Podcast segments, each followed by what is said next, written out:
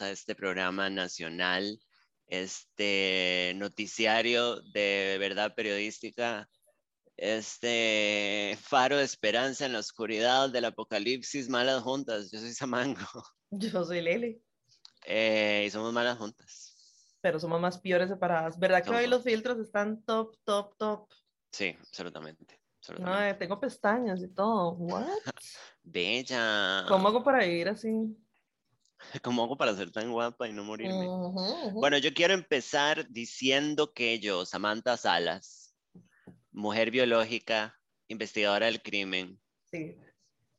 volví al tabaco enrolado porque, porque la migraña de falta de cigarro me venció. Pero Mae, este no es el, debo, este no es el momento. decir, debo decir que realmente esto no me está mejorando demasiado mi withdrawal. Y es porque, madre, el tabaco enrolado tiene muy poca nicotina. Exactamente. Entonces, o sea, me siento como un zapato. Volvemos a estos episodios que le estaba diciendo que estaba escuchando episodios viejos cuando estamos deprimidas, en donde yo me equivoco un pichazo en palabras porque estaba dejando el cigarro, Ajá. ujú, Bueno, ujú. para que sepan. Entonces, si me ven fumando en cámara, estoy fumándome un tabaco, no estoy fumando marihuana. Todavía no la he perdido de ese nivel. Por si Saludos. acaso. Sí, absolutamente. Sí. Eh, bueno, bueno, año nuevo, vida nueva. ¿Qué, qué ha pasado en su semana? ¿Qué ha pasado? Guasamara. Eh, a ver. Ahora tengo cuatro gatos. Para los que no se dieron Ay, cuenta, Ajá, este, el el gato, gato. el gato bebé, traté de buscarle casa por todo lado donde se me ocurrió. No lo logré, nadie lo quiso. Me vomité. Yo ya estaba cansada mae, de escuchar al gato afuera de mi ventana porque el mae de mi cochera no se iba Detrás de mi ventana es. detrás de mi ventana, muy Yuri, Detrás de mí. esa. Ujú. Y mae, o sea, y en la madrugada que llegaban los gatos grandes a tratar de agarrarse con él y toda la vara, y yo durmiendo con mis gatas en mi cama y al otro lado de la pared el gato pasando fríos, mae. Entonces, de, ya, o sea, lo fui, o sea, un veterinario el, que es cuñado de una amiga de mi hermana, oiga usted. El mae me hizo el favor de venir al porbe a hacerle la prueba de SIDA y leucemia, no tiene nada, Qué hacerle un hemograma, todo bien, le pusimos una pipeta para las pulgas, de toda la cuestión. Lo metí a la casa, mis gatas no lo soportan. ¿No lo soportan? No, pero ahí está. La vara, es que es algo muy chistoso porque, digamos, cuando llegó Clementina, ¿verdad? Comercial, ahí preguntaron cómo se llama, mami, antes de que se nos vaya ese comentario. Se llama Herbert Saturnino de la- del, del Espíritu Santo de Laura y Escudero. Señoras y señores, se llama Herbert. Se llama Herbert. Es el ciudadano Herbert oficial. Ajá. Herbert Saturnino, alias Nino. Eh, ¿Cómo se llama? Este. Ya le hicimos. La verdad es que cuando Clementina llegó, Clementina estaba muy bebé, ¿verdad? Estaba demasiado bebé porque tenía como mes y medio cuando me la dieron. Entonces yo la tuve durante un montón de tiempo alejada de las gatas, o sea, encerrada. Si la sacaba al patio, metía a las gatas. Si sacaba a las gatas la- al patio, la metía a ella y haciendo speech era toda la cuestión. Hasta que ya estuvo lo suficientemente maciza para estar revuelta con mis gatas, ¿verdad? Ajá. Y la madre agarra a Alfonsina y la tiene, pero a monte, ¿verdad? O sea, la agarra, la jode, le hace así, le pega manazo. O sea, Alfonsina va pasando y ella le pega un manazo, mae.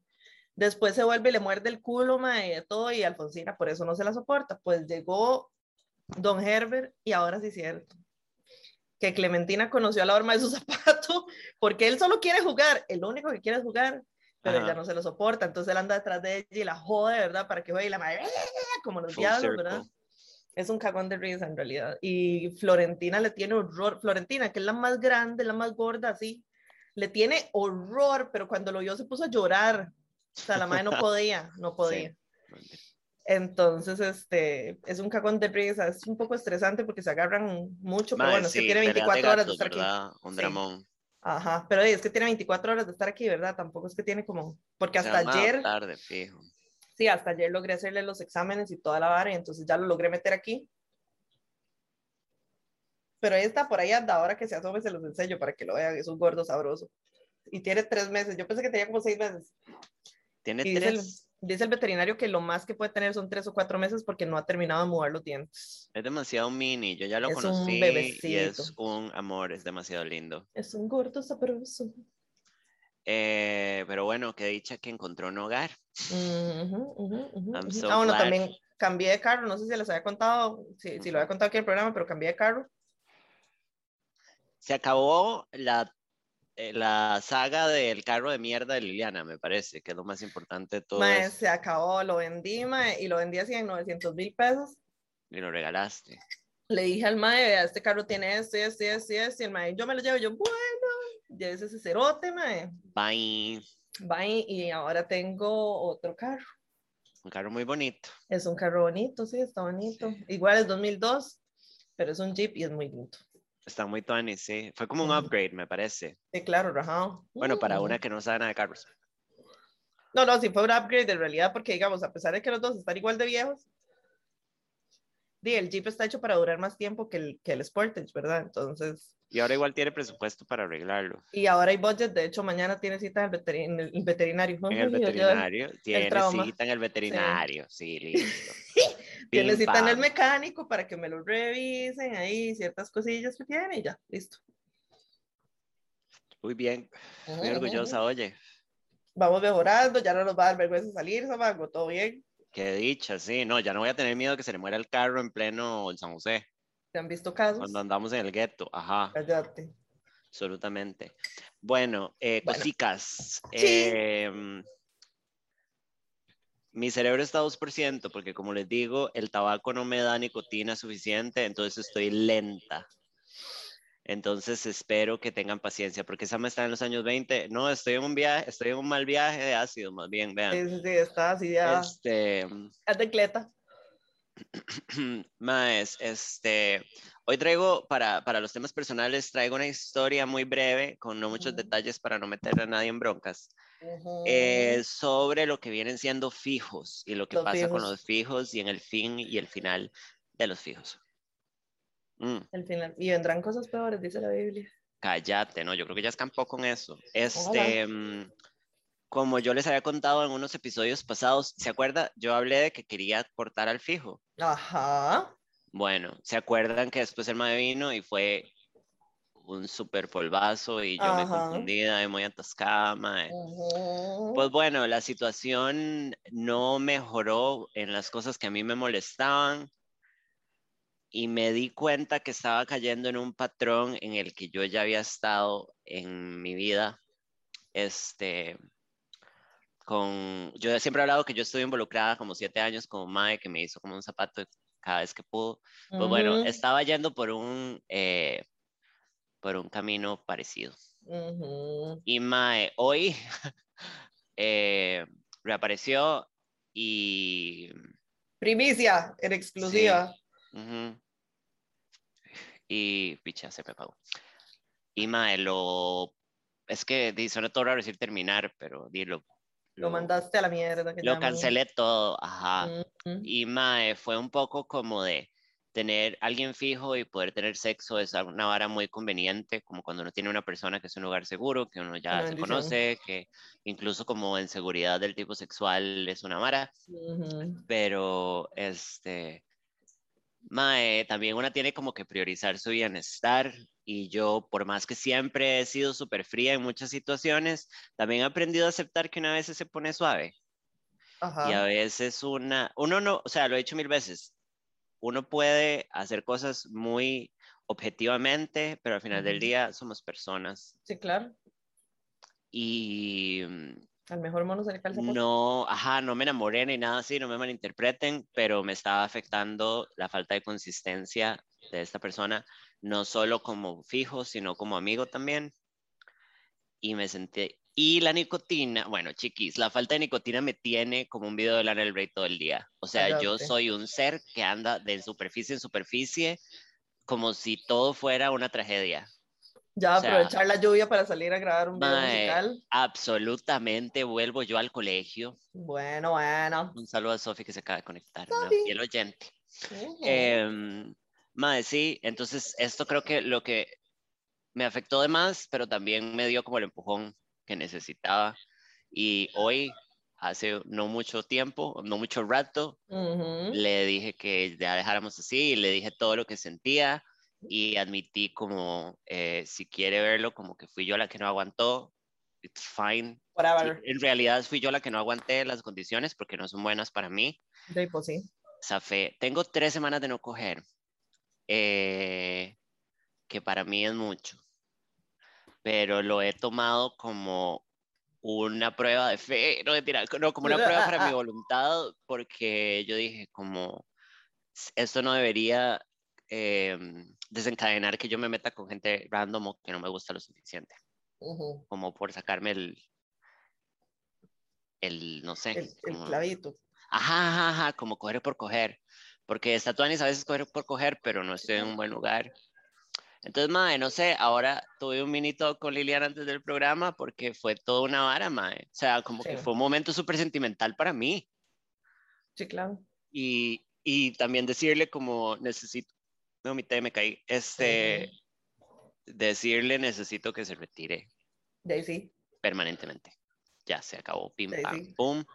Mae, y esto me lleva a un último detalle, como muchas veces uno se va en esta trama, y esto fue lo que también me despertó esto relacionado a ese otro vínculo de los siete años, que uno se va en esa trama de que somos amigos. Como que puede ser real, no estoy negando que sea una cosa imposible, pero muchas veces uno se ancla de eso para sostener varas que no te suplen como vos crees que te suplan. Ajá. Y sí, ma, yo ya estaba en un punto en donde me sentía como descartable y como el plato de cuarta mesa. Sí, no, calmate. No. Entonces, se acabó. I'm kind of sad, la verdad. No voy a decir que no. Es huevado más que todo cuando uno siente como que la amistad, ¿verdad? O sea, como que también está perdiendo una amistad, entonces digo, obviamente. No, y sabe que es otra cosa, que, que, lo he vivido mucho con mis compas cuando terminan y que siempre he aconsejado, porque a mí me pasó cuando terminé con, con exes, Tal vez con mi ex este no, pero con los anteriores. Cuando uno termina a veces por dolor de una, una se queda como esperando a que ellos se hagan responsables. O sea, una se queda con, eh, hágase cargo de lo que me dolió, hágase cargo de su responsabilidad. Y mae, duele y es un sentimiento supernatural, pero uno no puede esperar, o sea, they're never gonna do the right thing. Y lo que sea que te digan no te va a hacer sentir como que se están haciendo cargo, a menos de que te pidan matrimonio en ese momento, y es una trampa. Sí, totalmente. Entonces, eh, sí me pasó eso. Y fue un intercambio por mensajes y al final él me ha hecho nada más para atrás y yo ya le iba a escribir un mensaje como, madre, no puedo creer que estemos terminando esta vara y usted no diga nada más. Y después dije, ¿para qué, güey? ¿Para qué? Que es la clásica que mucha gente es como, le quiero escribir a mi ex para hablar de que... No, no, no, no, es que nada que diga va a quitar ese malestar. No, exactamente, más bien a veces termina dando más cólera, más bien... Y mi papá me lo dijo una vez en una relación pasada, como nunca te va a decir lo que vos querés escuchar, porque lo que vos querés escuchar es que se va a quedar de la manera correcta y no va a pasar. Y no, no. Y muchas veces si te dice que se va a quedar, usted sabe que es incorrecto y usted más bien lo acepta de vuelta sabiendo que va a ser una mierda. Sí, no, no, no, no, no, ¿para qué? Ah, entonces, bueno, aquí estoy post. Let's call it a breakup. Fue como un break de un vínculo. Sí, sí, sí, exacto. Y fue muy radiante, pero al mismo tiempo me siento un poco como liberada, porque como me pasó a mí con el estúpido venezolano, que ahí fue cuando descubrí, ahí fue cuando descubrí esta cosa, a mí me mata la incertidumbre. Entonces, cuando hay certeza, aunque sea triste, yo tengo paz. Estoy triste, pero tengo paz. Exacto. Es mejor saber siempre. Yo siempre he dicho, mae, aunque sea feo y aunque uno se medio haga mierda y todo, siempre es mejor saber. Porque ya ahí uno empieza a procesar las varas. Mientras haya incertidumbre, no puede procesar nada. Ay, vean, yo no sé si pueden ver los que están viendo el live. Me aruñaron la ñata anoche. Liliana, mami. Estaba jugando con el gato y me aneñé en la nariz y tenía las uñas larguísimas, entonces ya se las corté. ¿Ve? Amiguita. Sí. Ay, gracias a todos por mandarme buenos deseos. Sí, estoy como huevadilla, pero también estoy inspirada para escribir, which is nice. Bueno, es una bendición. Y mae, y la gente cambia y se va. Y a veces uno tiene que pedirle que se vaya. Sí, sí, sí. No siempre la gente se va voluntariamente. No. Más cuando la gente no tiene stakes, o sea, como si no tiene nada invertido, la gente es como, ay, no, pero yo me puedo quedar. Y es como, si pero yo estoy comiendo mierda. Ajá. Ajá. Pero bueno, quiéranse mucho, valórense mucho, ese es su lugar. Y muchas veces la persona no te tiene que estar agrediendo activamente para vos sentirte mal y querer retirarte. Los invito a valorarse. Mm. Listo, nuevas camisas, nuevas tacicas, nuevas cositas. Bueno. Eh, bueno, y se vienen los temas de la semana, pim pam. Yo quiero declarar que estoy muy triste. A la mierda. Yo estoy muy triste. Lo sé. Pues estoy muy triste porque Brian Ganosa va a tener otro bebé y no es conmigo. No. Está muy triste. Espérese, aquí hay una persona nueva. Hola, bienvenida a la secta. ¡Oli! Y hola a las chicas que se están uniendo. Em, mae, Brian Ganosa va a tener otro bebé. Sí. Va a tener otro bebé con esta Juicy. ¿Cómo es que se llama la muchacha? Ay, no sé. Se La llama muchacha, como que se mete en la, Juicy. la muchacha que se mete en la maleta, no sé cómo se llama. Ya hablamos de esto en el programa pasado, de la, Sí, de la sí. secuencia Juicy Maleta. Qué cosa más terrible, señor. bueno, ya psicótica completamente. Mae, la no, mamá de y- Coled. Coled. Olé. Usted fue la que me mandó y usted me puso, mae, el mae la, eh, la mae lo odia. Pero no Madre. lo soporta, o sea, el No lo Coled, quieren. Coled, mi amor, Coled, Mm. princesa y la madre. Viendo para otro lado, bueno. Bueno, pero, pero qué eh, fertilidad, pues sí, la verdad. Sí, sí. el mae puso que era un garañón. Ay, sí. Y yo como, Brian, yo usted lo amo, pero eyacular dentro de una Ba- mujer con útero basta. no es, no es un deporte olímpico, papi. No es gran cosa. No. Vean lo que me trajeron, vean lo que me trajeron. Voy a hacer un pequeño alto y esto no es muy radial, pero este es el gordinfli. Ay, Hola, no. ya estoy gordito, estoy bebecito. Cuidado, le arruñan otra vez, Liliana. Ahorita. Vaya, vaya, vaya, vaya, vaya. Em, estoy muy golpeada porque va a tener otro bebé con Juicy. Terrible, terrible. necesito saber cómo se llama esta malparida. No le podemos seguir diciendo juicy. Bueno, se llama Chusi. Madre, Brian Ganosa va a tener otro bebé y no es conmigo. Yo sé es. que hace unos programas les conté que yo no puedo gestar. Bueno, pero eso no quiere decir que no puedan tener un niño. We're still struggling with that. Mm. Pero di, el mae ahí, ja, ja, ja, se viene otro macabrito, ja, ja, ja, ja, ja. Porque el mae, Ajá, me encanta porque Brian Ganosa tiene como risa de mae pipi patán. Qué terrible. Porque así, se- así se reía el judío, que era como, ja, ja. Ay, sí. Ajá. ¿sabe? Como la risita de Maluma. Ajá. Uy. Bueno, pero Maluma me puede orinar la cara si quiere. O sea, risa de puro fuckboy. Ja, ja, ja. Bueno, Brian Ganosa va a tener un bebé y no es con Samantha Salas, primicias. Está terrible eso. Samantha está fumando porque estoy fumando tabaco porque tenía mucha migraña por haber dejado el cigarro.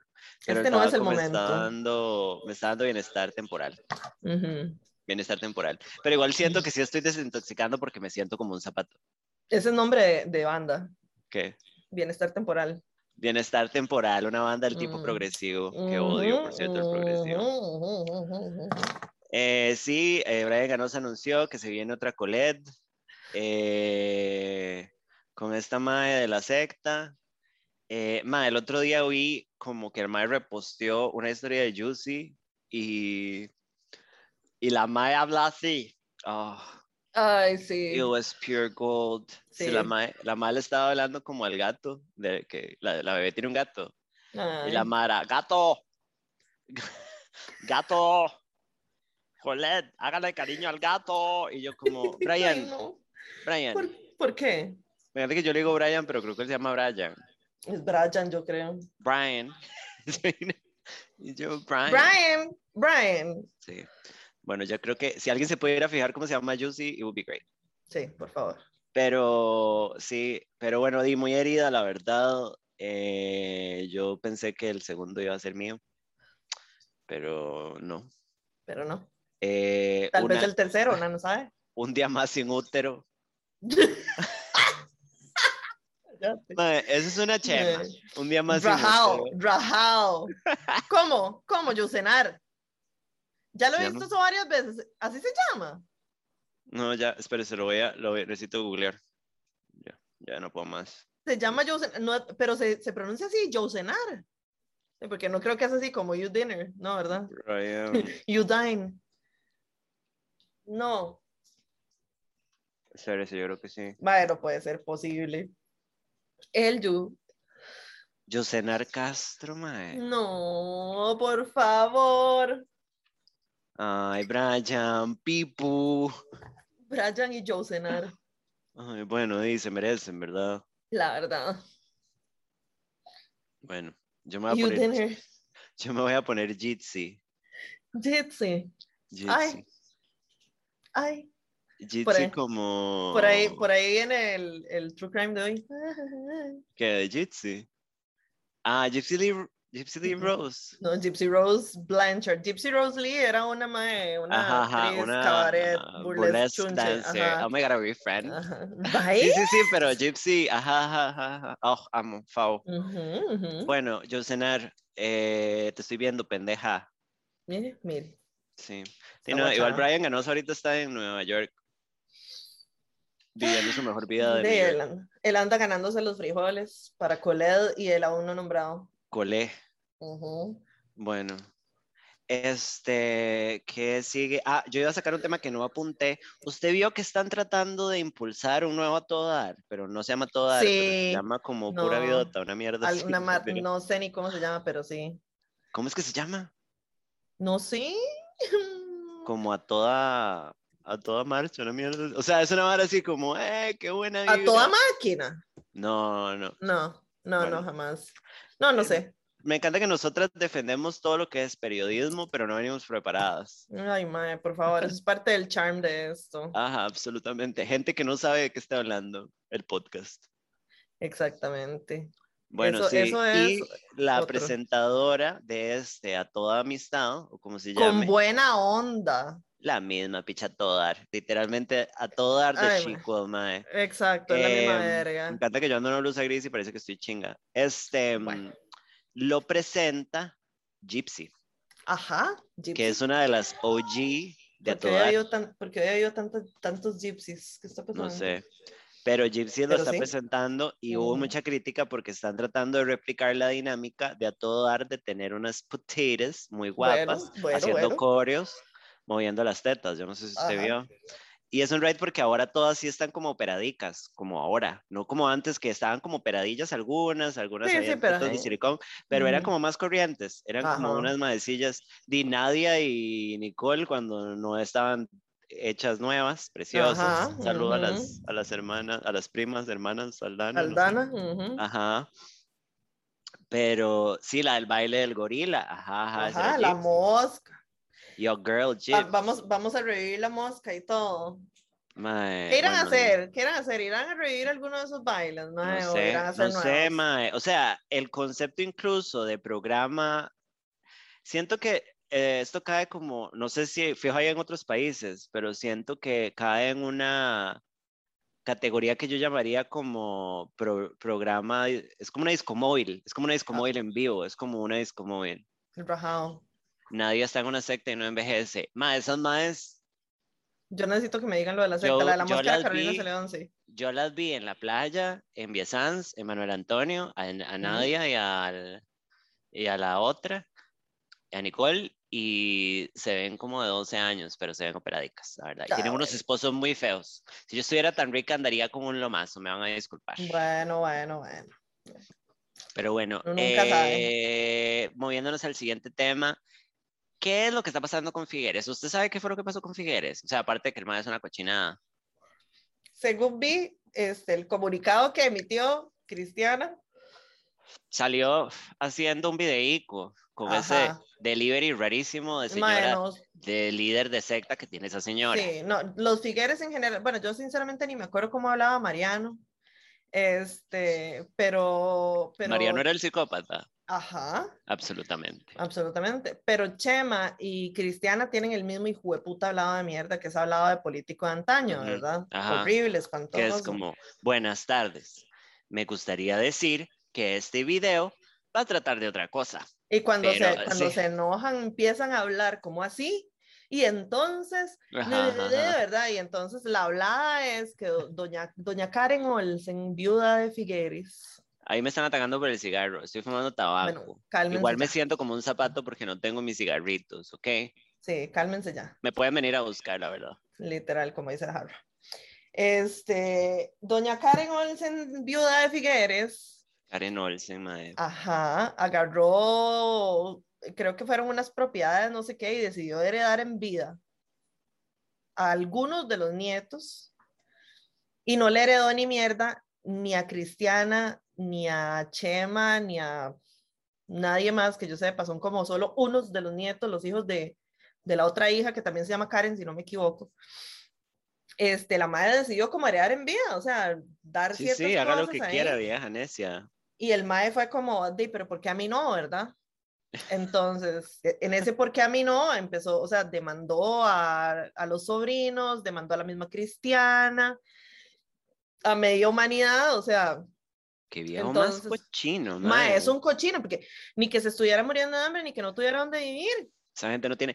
Bueno, o sea, es una cochina de viejo. En ningún Sí, claro. momento estoy tomando el lugar de él. Ojalá se muera. No, No, por no sé, porque tal vez sea la única cosa que nos salve de un, de un gobierno evangélico.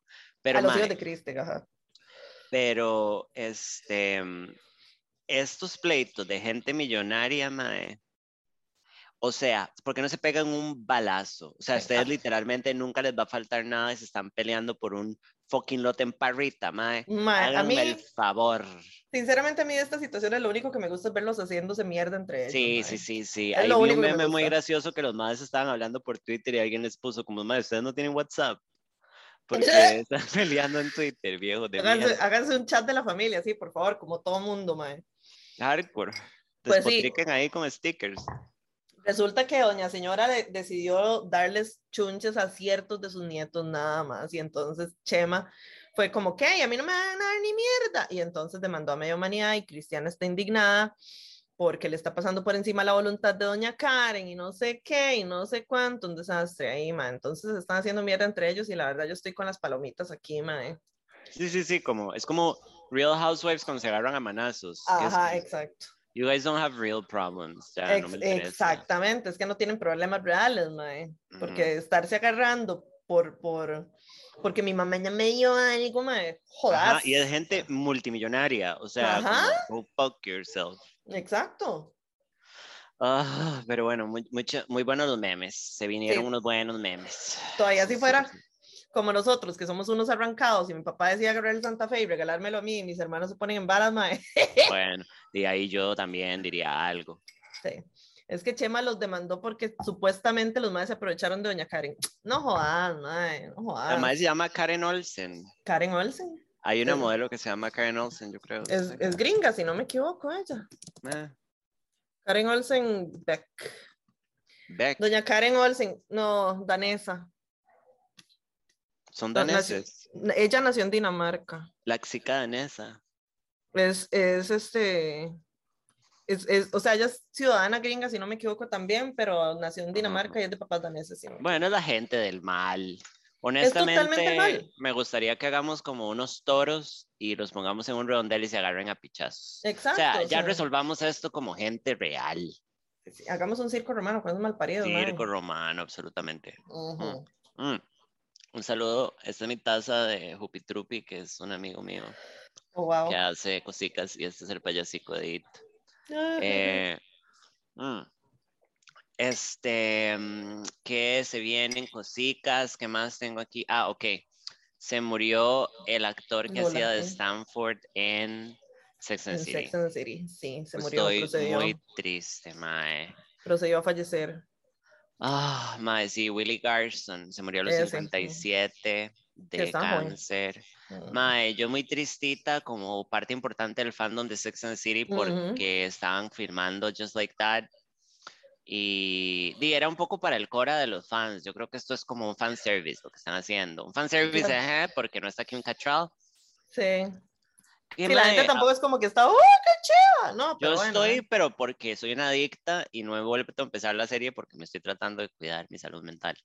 Bueno, muy importante. Pero, Mae, en el mismo tema de Sex and City, pero no, bueno, que en paz descanse Billy Garson, siempre lo vamos a amar, Stanley, Sí, sí. Este, perdón, soy muy fan y tenía que hablar de esto.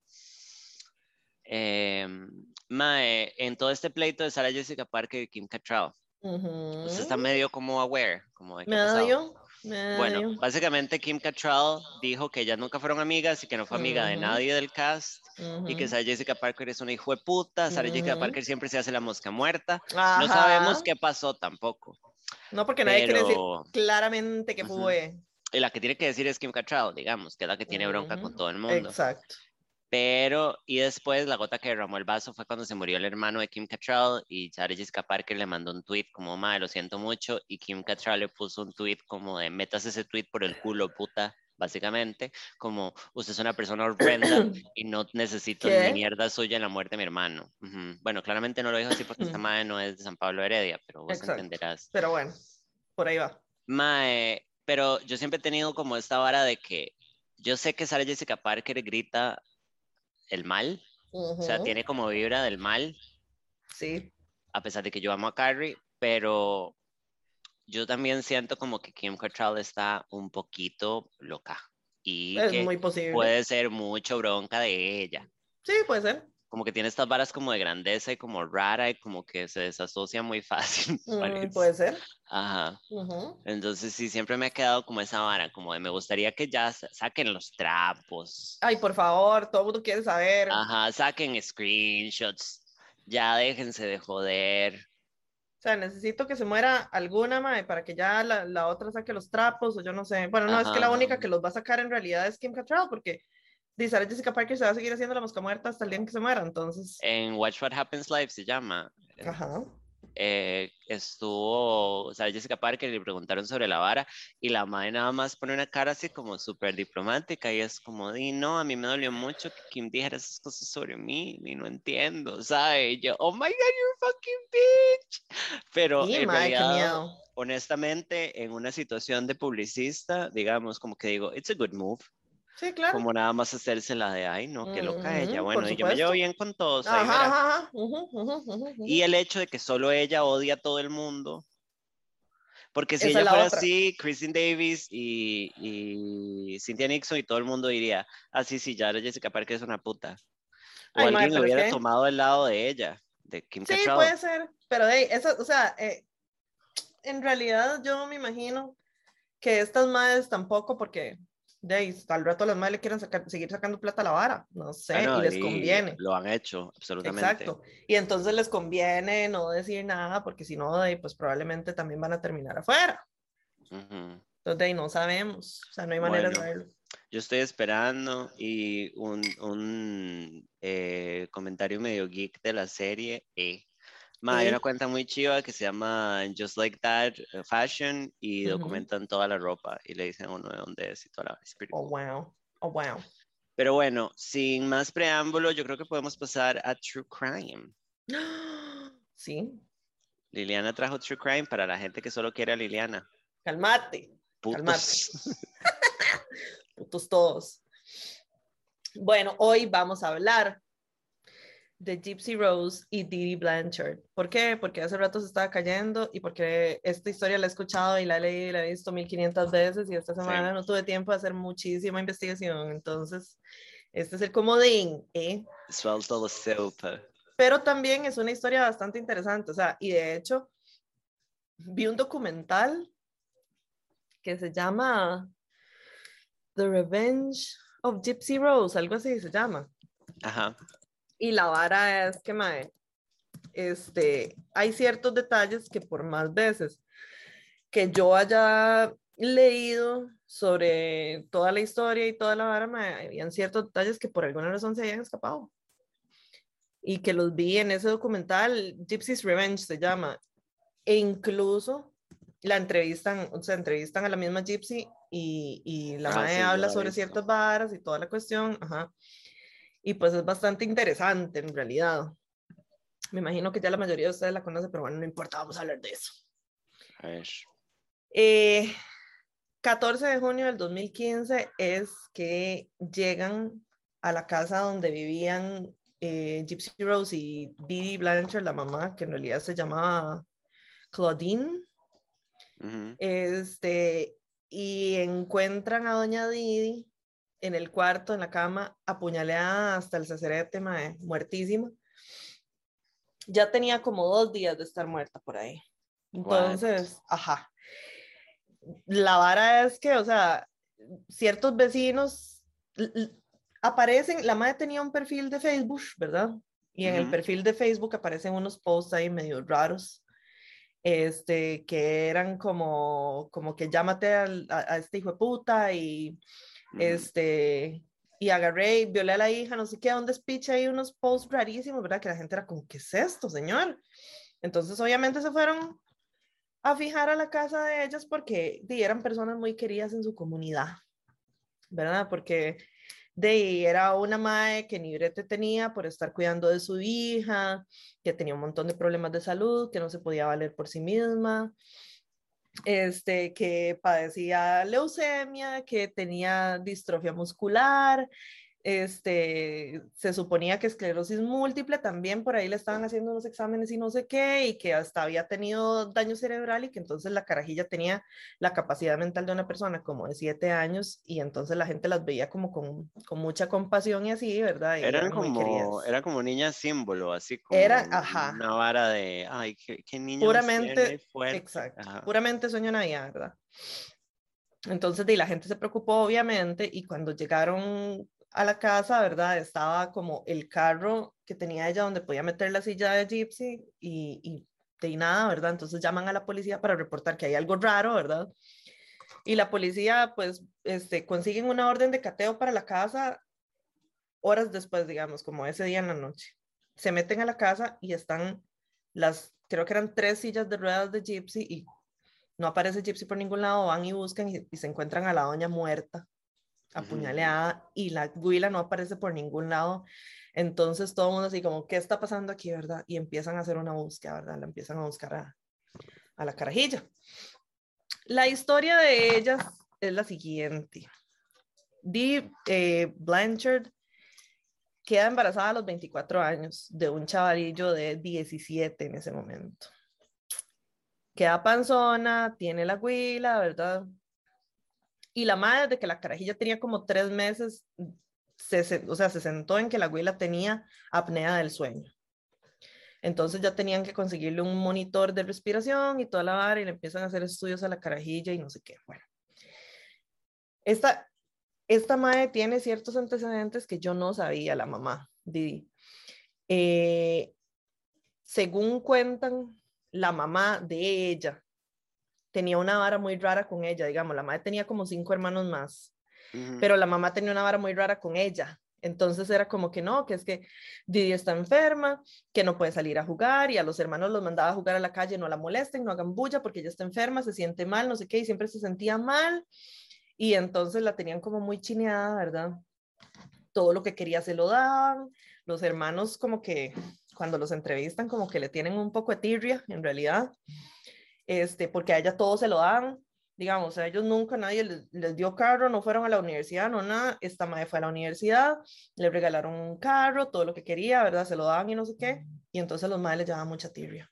Eventualmente, la mamá de ella se muere. Que era la persona que le daba como toda la atención.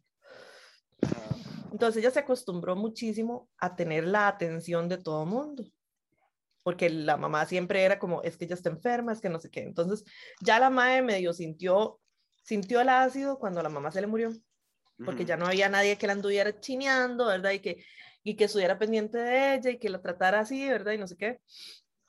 Pues resulta que, bueno, el papá se vuelve a casar. Y, y ella tiene la carajilla, ¿verdad? Gypsy. Entonces la madre empieza con esta vara, de que la abuela tiene algo de que la abuela primero tiene apnea, que padece de asma, que no sé qué, no sé cuánto, y entonces la empieza a llevar a médicos y a cuánta cosa hay en esta vida. En el interim, el, el, ella se había casado, cuando quedó embarazada, se casó con el papá de Gypsy. Y pues en el interim ya y el maestro se cansó, este, sí, se dio cuenta que simple y sencillamente no la soportaba y se divorciaron, ¿verdad? Pues fijo, era una vieja súper necia. De, sí, tenía que ser una gran herencia. sí, total, qué pereza, qué bostezo. Tenía que ser una gran herencia. La verdad es que por ahí esta madre tiene un montón de cosas raras porque dice la familia de ella por ahí que cuando la mamá de ella ya estaba vieja, o sea, la abuela de Gypsy ya estaba vieja, que ella era la que cuidaba a la mamá, o sea, Didi era la que cuidaba a la mamá. Pues resulta que la familia dice que ella terminó matando a la mamá porque no le daba de comer y la tuvo así sin darle a comer hasta que la doña se murió. Jesus. Ajá, entonces, bueno, cuando la mae se divorcia del majecito este, el mae se llama, se llama Rod Blanchard, cuando se divorcian, la madre se va a vivir con el papá, se lleva a la chiquita y se van a vivir con el papá y con la madrastra. Pero resulta que hay varas muy raras porque dicen, la madrastra la odia pero así la detesta, o sea, la detesta. Ok. La madre sí precisamente cuando la entrevista dice que a ella le pasó lo que se merecía, que la madre obtuvo su merecido. Jesus. ¿Por qué? Porque resulta que parece que cuando Didi y Gypsy estaban viviendo con el papá y con la madrastra, la madrastra siempre tenía muchos problemas de salud. Ajá. La madre siempre le declinaba mucho la salud cuando Didi vivía con ella. Y después la madre por alguna razón jalaba y a la madre se le mejoraba la salud, como por arte de magia. Y después volvía y se volvía a joder. Y en esa mierda. Hasta que parece que de lo que se dieron cuenta y que la madre nunca sufrió consecuencias por básicamente ninguna cosa que hizo, fue que la madre la estaba envenenando. Con, con un insecticida que de hecho la gente que está en contra de, de- de los GMOs, ¿verdad? De los organismos modificados genéticamente, el Roundup, que es un, como un herbicida, pues parece que la madre la estaba envenenando con Roundup. Resulta que, bueno, la madre empieza a hacer todo un teatro con la carajilla, ¿verdad? Que la chiquita no, no podía, ¿verdad? Que tenía un montón de cosas que... Una vez la huila se cayó, creo que andaba como una moto o algo así, la huila se cayó y se raspó la rodilla. Y entonces la madre se la llevó para el hospital y llegó con la huila en silla de ruedas y dijo que a la carajilla la iban a tener que operar un montón de veces para que, para que se arreglara, que no sé qué, que era un desastre, ¿verdad? O sea, que la chiquita tenía, tenía distrofia muscular y no sé qué, no sé cuánto. Y por ahí empezó la madre a decir que es que la chiquita tenía problemas también de desarrollo, digamos, y cognitivos, y que entonces la carajilla tenía un desarrollo mental inferior al que tenía que tener. Ahora, notemos que la abuela no pasó. Hay gente que dice de kinder, hay gente que dice de segundo grado. La verdad es que la madre la sacó de la escuela y la estaba homeschooling, ¿verdad? Entonces, di, la carajilla siempre, sí, pues tuvo sus cosas porque no tenía educación de ningún tipo, ¿verdad? Y la mamá no la dejaba asociarse con nadie. Ajá. Pues bueno, resulta que la mamá, o sea, la mamá metió esa hablada de que era que ella la tenía que sacar de la escuela y que tenía que educarla en casa porque la chiquita simple y sencillamente no podía, que no podía sola, ¿verdad? Se pasaron a vivir, digamos, en, en a un lugar que se llama Slidell, este, en Luisiana, y les dieron una casa como de bien social y les daban como asiste, plata de asistencia social y el papá de Gypsy pagaba como 1.200 dólares de child support, de pensión alimentaria por mes. 1200. Ujú. Wow. Cosa que yo digo, güey, puta, vaya, vive, ¿Quién o sea, a Camila le dan como 100 dólares por mes. Me. Pues bueno, la cuestión es que la madre la empieza a llevar a doctores al hospital de niños de Nueva Orleans, ¿verdad? Este, le empiezan a hacer pruebas, hasta le hicieron una biopsia muscular porque la madre insistía en que la chiquita tenía distrofia muscular y todos los exámenes tiraban nada. La madre le dijo a los doctores que la carajilla estaba teniendo ataques de epilepsia, entonces le mandaron medicinas para los ataques de epilepsia, ¿verdad? Este, la madre la llevaba a emergencias a cada rato porque le pasaban un montón de cosas, ¿verdad? Era un desastre, todo. Pues la cuestión es que en el 2005 pasa el huracán Katrina y se les va la choza a la mierda y se les va toda la mierda, ¿verdad? Entonces, la madre se agarró de eso para aducir que en el huracán Katrina también se habían perdido todos los documentos de la abuela, que se había perdido este, la constancia de nacimiento, que se han perdido todos los récords médicos de la abuela y no sé quién, no sé cuánto. Se fueron a vivir a Missouri. La madre se la lleva a vivir a Missouri y en Missouri obviamente tiene otro montón de hospitales y doctores que no les conocían. Entonces la madre lo que dice es, sí, chiquillos, o sea, nosotras nos vinimos a vivir aquí y no tenemos absolutamente ninguna documentación de ella porque es que todo se perdió en el huracán Katrina. Eh, Resulta que la madre lo que, lo que se, se supone, la madre decía que se había perdido toda la documentación y que se había perdido hasta el certificado de nacimiento. Por ahí vi una copia del certificado de nacimiento que la madre tenía, donde la madre le había puesto un 5, o sea, como que la madre había nacido en 1995. Después, tiempo después, el papá enseñó una copia del certificado de nacimiento de la madre y la madre había nacido en el 91. O sea, ella todavía le bajó la edad a la abuela, cuatro años. Entonces la ajá. carajilla obviamente pensaba que había nacido en el 95. Yo vi incluso videos como videos caseros donde está la abuela de un año tomando chupón y le preguntan, ¿cuántos años tiene usted? Y la madre hace así. uno. O sea, la madre era como bastante inteligente en realidad, la carajilla era como inteligentilla porque contestaba preguntas y todo al año, o sea, la madre era como inteligentilla y la vara. Pues la cuestión es que la madre después, bueno, que la abuela tenía problemas en los ojos y le hicieron un montón de operaciones en los ojos. Este, la madre le puso tanque de oxígeno, eh, la madre decía que la chiquita no podía comer, entonces le pusieron un tubo de alimentación directo al estómago y la abuela no comía. Entonces, por el tubo de alimentación le pasaban medicina, le pasaban alimentación líquida, toda la cuestión. La mae rapaba a la carajilla porque le decía a la abuela, igual se le va a caer el pelo por el tratamiento de la leucemia, entonces mejor se lo rapamos de una vez, ¿verdad? entonces la abuela siempre andaba rapada, con unos anteojos de este vuelo, ¿verdad? Sin dientes, porque se le empezaron a caer los dientes, ¿verdad? La abuela vivía a punta de Pediasure este, la abuela dice, o sea, la cuestión es que la gente también se creía mucho la vara porque primero la, la madre tenía condicionada a la abuela, ¿verdad? Entonces la abuela era como, eh, ¿verdad? Y la carajilla era chiquitilla porque medía como metro y medio, igual que la mamá, la mamá medía como metro cincuenta y cinco, ¿no? Ahora sí, metro cincuenta y dos, la carajilla medía metro y medio, siempre andaba en silla de ruedas, siempre tuvo una voz como muy chineada, hablaba como chiquita, como chiquita, chiquita, entonces la gente, ¿verdad? Como que le daba cosas a la abuela, entonces todo el mundo la veía como con lastimita y todo. La vara es que la mae, o sea, entre las cosas que dice, este, que cuenta Gypsy, es que la mamá le, o sea, la sometió a una operación para sacarle las glándulas salivares porque es que ella babiaba demasiado, entonces la madre se quedó sin glándulas salivares, yo sinceramente no sé cómo putas hace esa madre para no tener cuecha, madre, pero bueno. Este, y le daba Xanax. Ajá, entonces la abuela siempre andaba como así, ¿verdad? Como pillada, como lenta y así, entonces la gente la veía era como, oh, pobrecita, ¿verdad? Este, le sacaron, o sea, los dientes los tenía hechos verga a punto de que se los sacaron y le pusieron como una plancha de dientes, ¿verdad? O sea, la carajilla andaba por el mundo hecha mierda. Llegó en un momento, ya cuando vivía en Missouri, ella llevó a la carajilla donde un doctor, un neurólogo pediátrico, y el mae la vio y le dice, pero ¿por qué ella no camina? Si ella tiene tono muscular en las piernas, lo normal es que cuando una persona tiene distrofia muscular y no camina del todo, pierda todo el músculo de las piernas, ¿verdad? Entonces andan las piernas como y, el pellejo pegado al hueso, ¿verdad? Ajá. Pero resulta que el, el, médico se quedó así, ¿verdad? Como no entiendo por qué esta abuela no camina. Si la abuela tiene tono muscular en las piernas. Y entonces la verdad es que la, la, mamá le dijo que es que la abuela sufría de esto y esto y esto y que no tenía documentación por Catrina y no sé qué y no sé cuánto y bla, bla. Y el doctor no le terminó de creer. Entonces el MAE, en sus notas, en el expediente de la carajilla, puso que tenía una sospecha de que había un caso de Munchausen por proxy.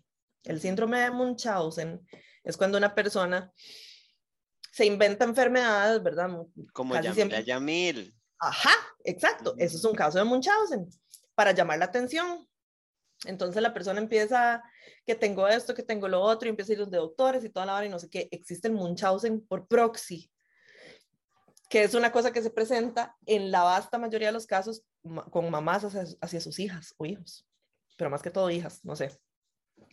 Que es que la mamá es la que empieza a decir, sí, es que este chiquito tiene esto y esto y esto y esto, y parece que eso viene de la relación de ella con su mamá, que la mamá siempre decía que ella estaba enferma, ¿verdad? Entonces, para obtener atención, y no solo atención, plata también y ciertos beneficios, la madre se empezó a inventar esas varas, ¿verdad? Y el doctor empezó a sospechar. Entonces, la vara es que el MAE pone en sus notas eso, ¿verdad? Y empieza a llamar médicos anteriores de ellas y toda la vara, y los médicos lo que le dicen es, vea, a esa abuela todos los exámenes le salen bien. Pero la MAE es tan buena actriz y tan buena mentirosa que a usted nadie le va a creer. Entonces, mejor que quédese así. Sígale mandando medicinas y mejor que quédese así porque a usted nadie le va a creer. Entonces el MAE decidió, una decisión muy estúpida, sinceramente, no reportárselo a nadie. El MAE tenía que haberlo, que haberlo reportado a, a, Child Services, que es el equivalente gringo al PANI, ¿verdad? Ajá.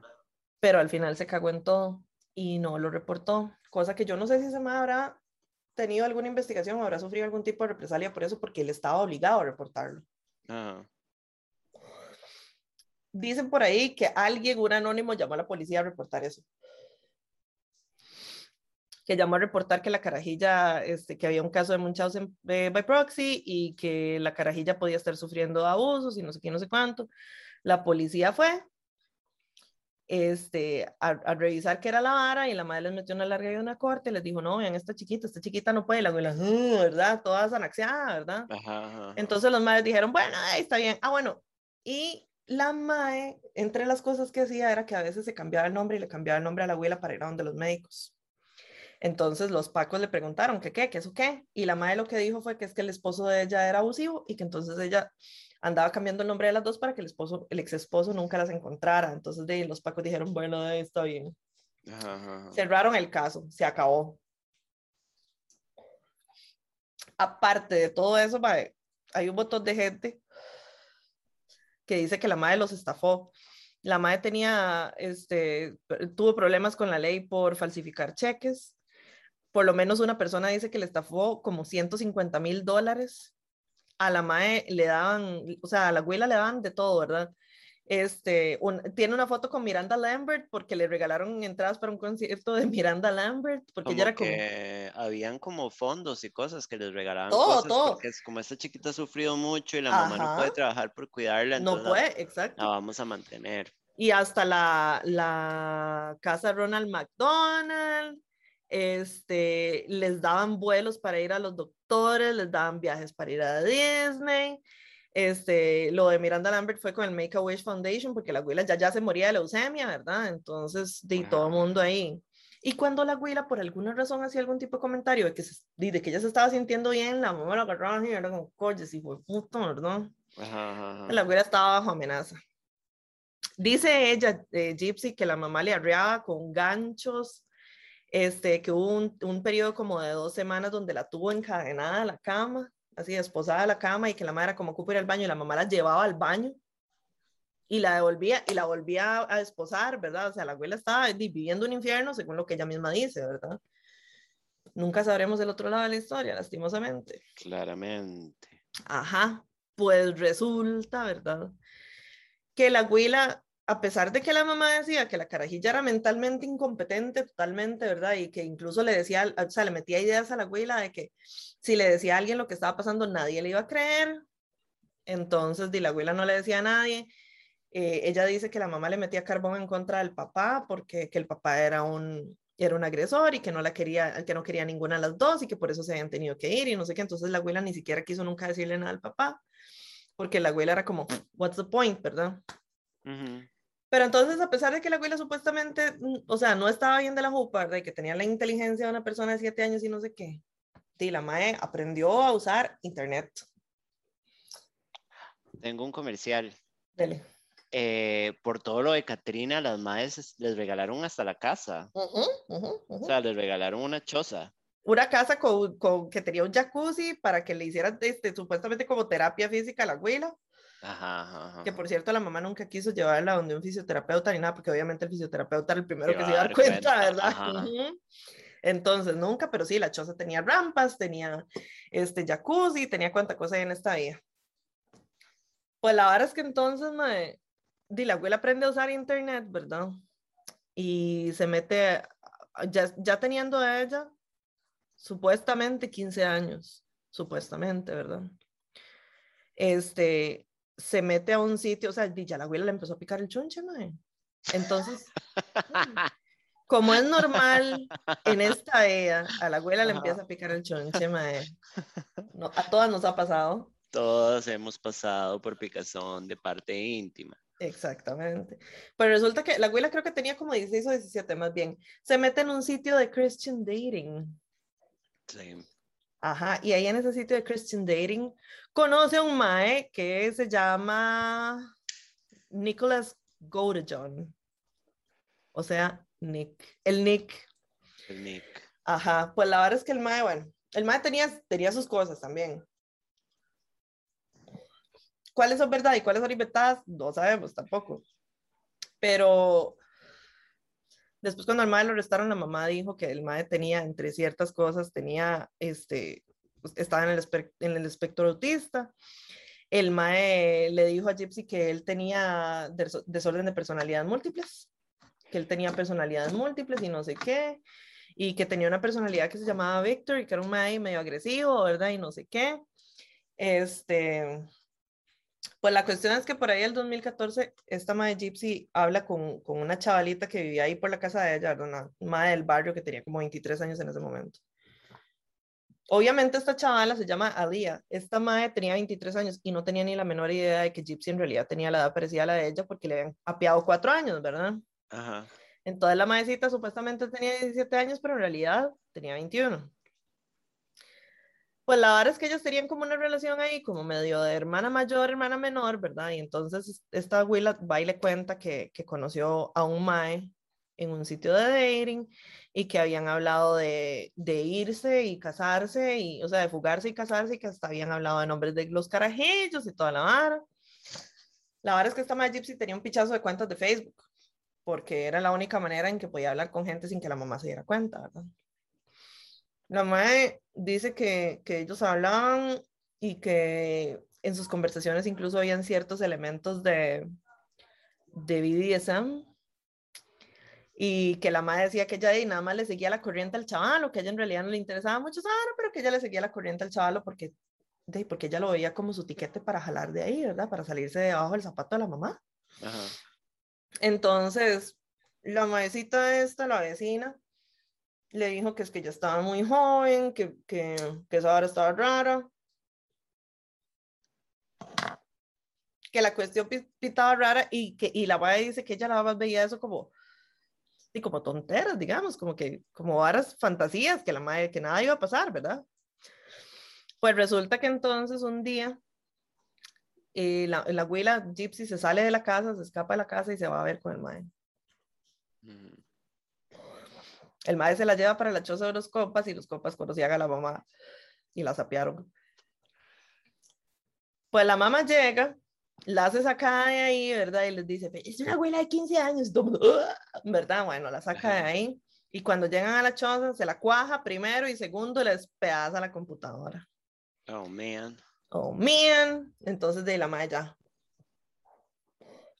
Por ahí no se logró. Y el teléfono creo que también. Pues la verdad es que entonces la madre empieza a usar la compu de la mamá cuando la mamá estaba durmiendo para hablar con el man. Y siguen hablando y siguen haciendo planes y no sé qué, no sé cuánto. Después la mamá empieza como a guardar la computadora, así como a esconder la computadora.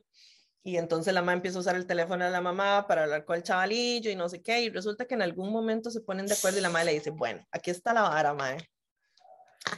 Vamos a ir al cine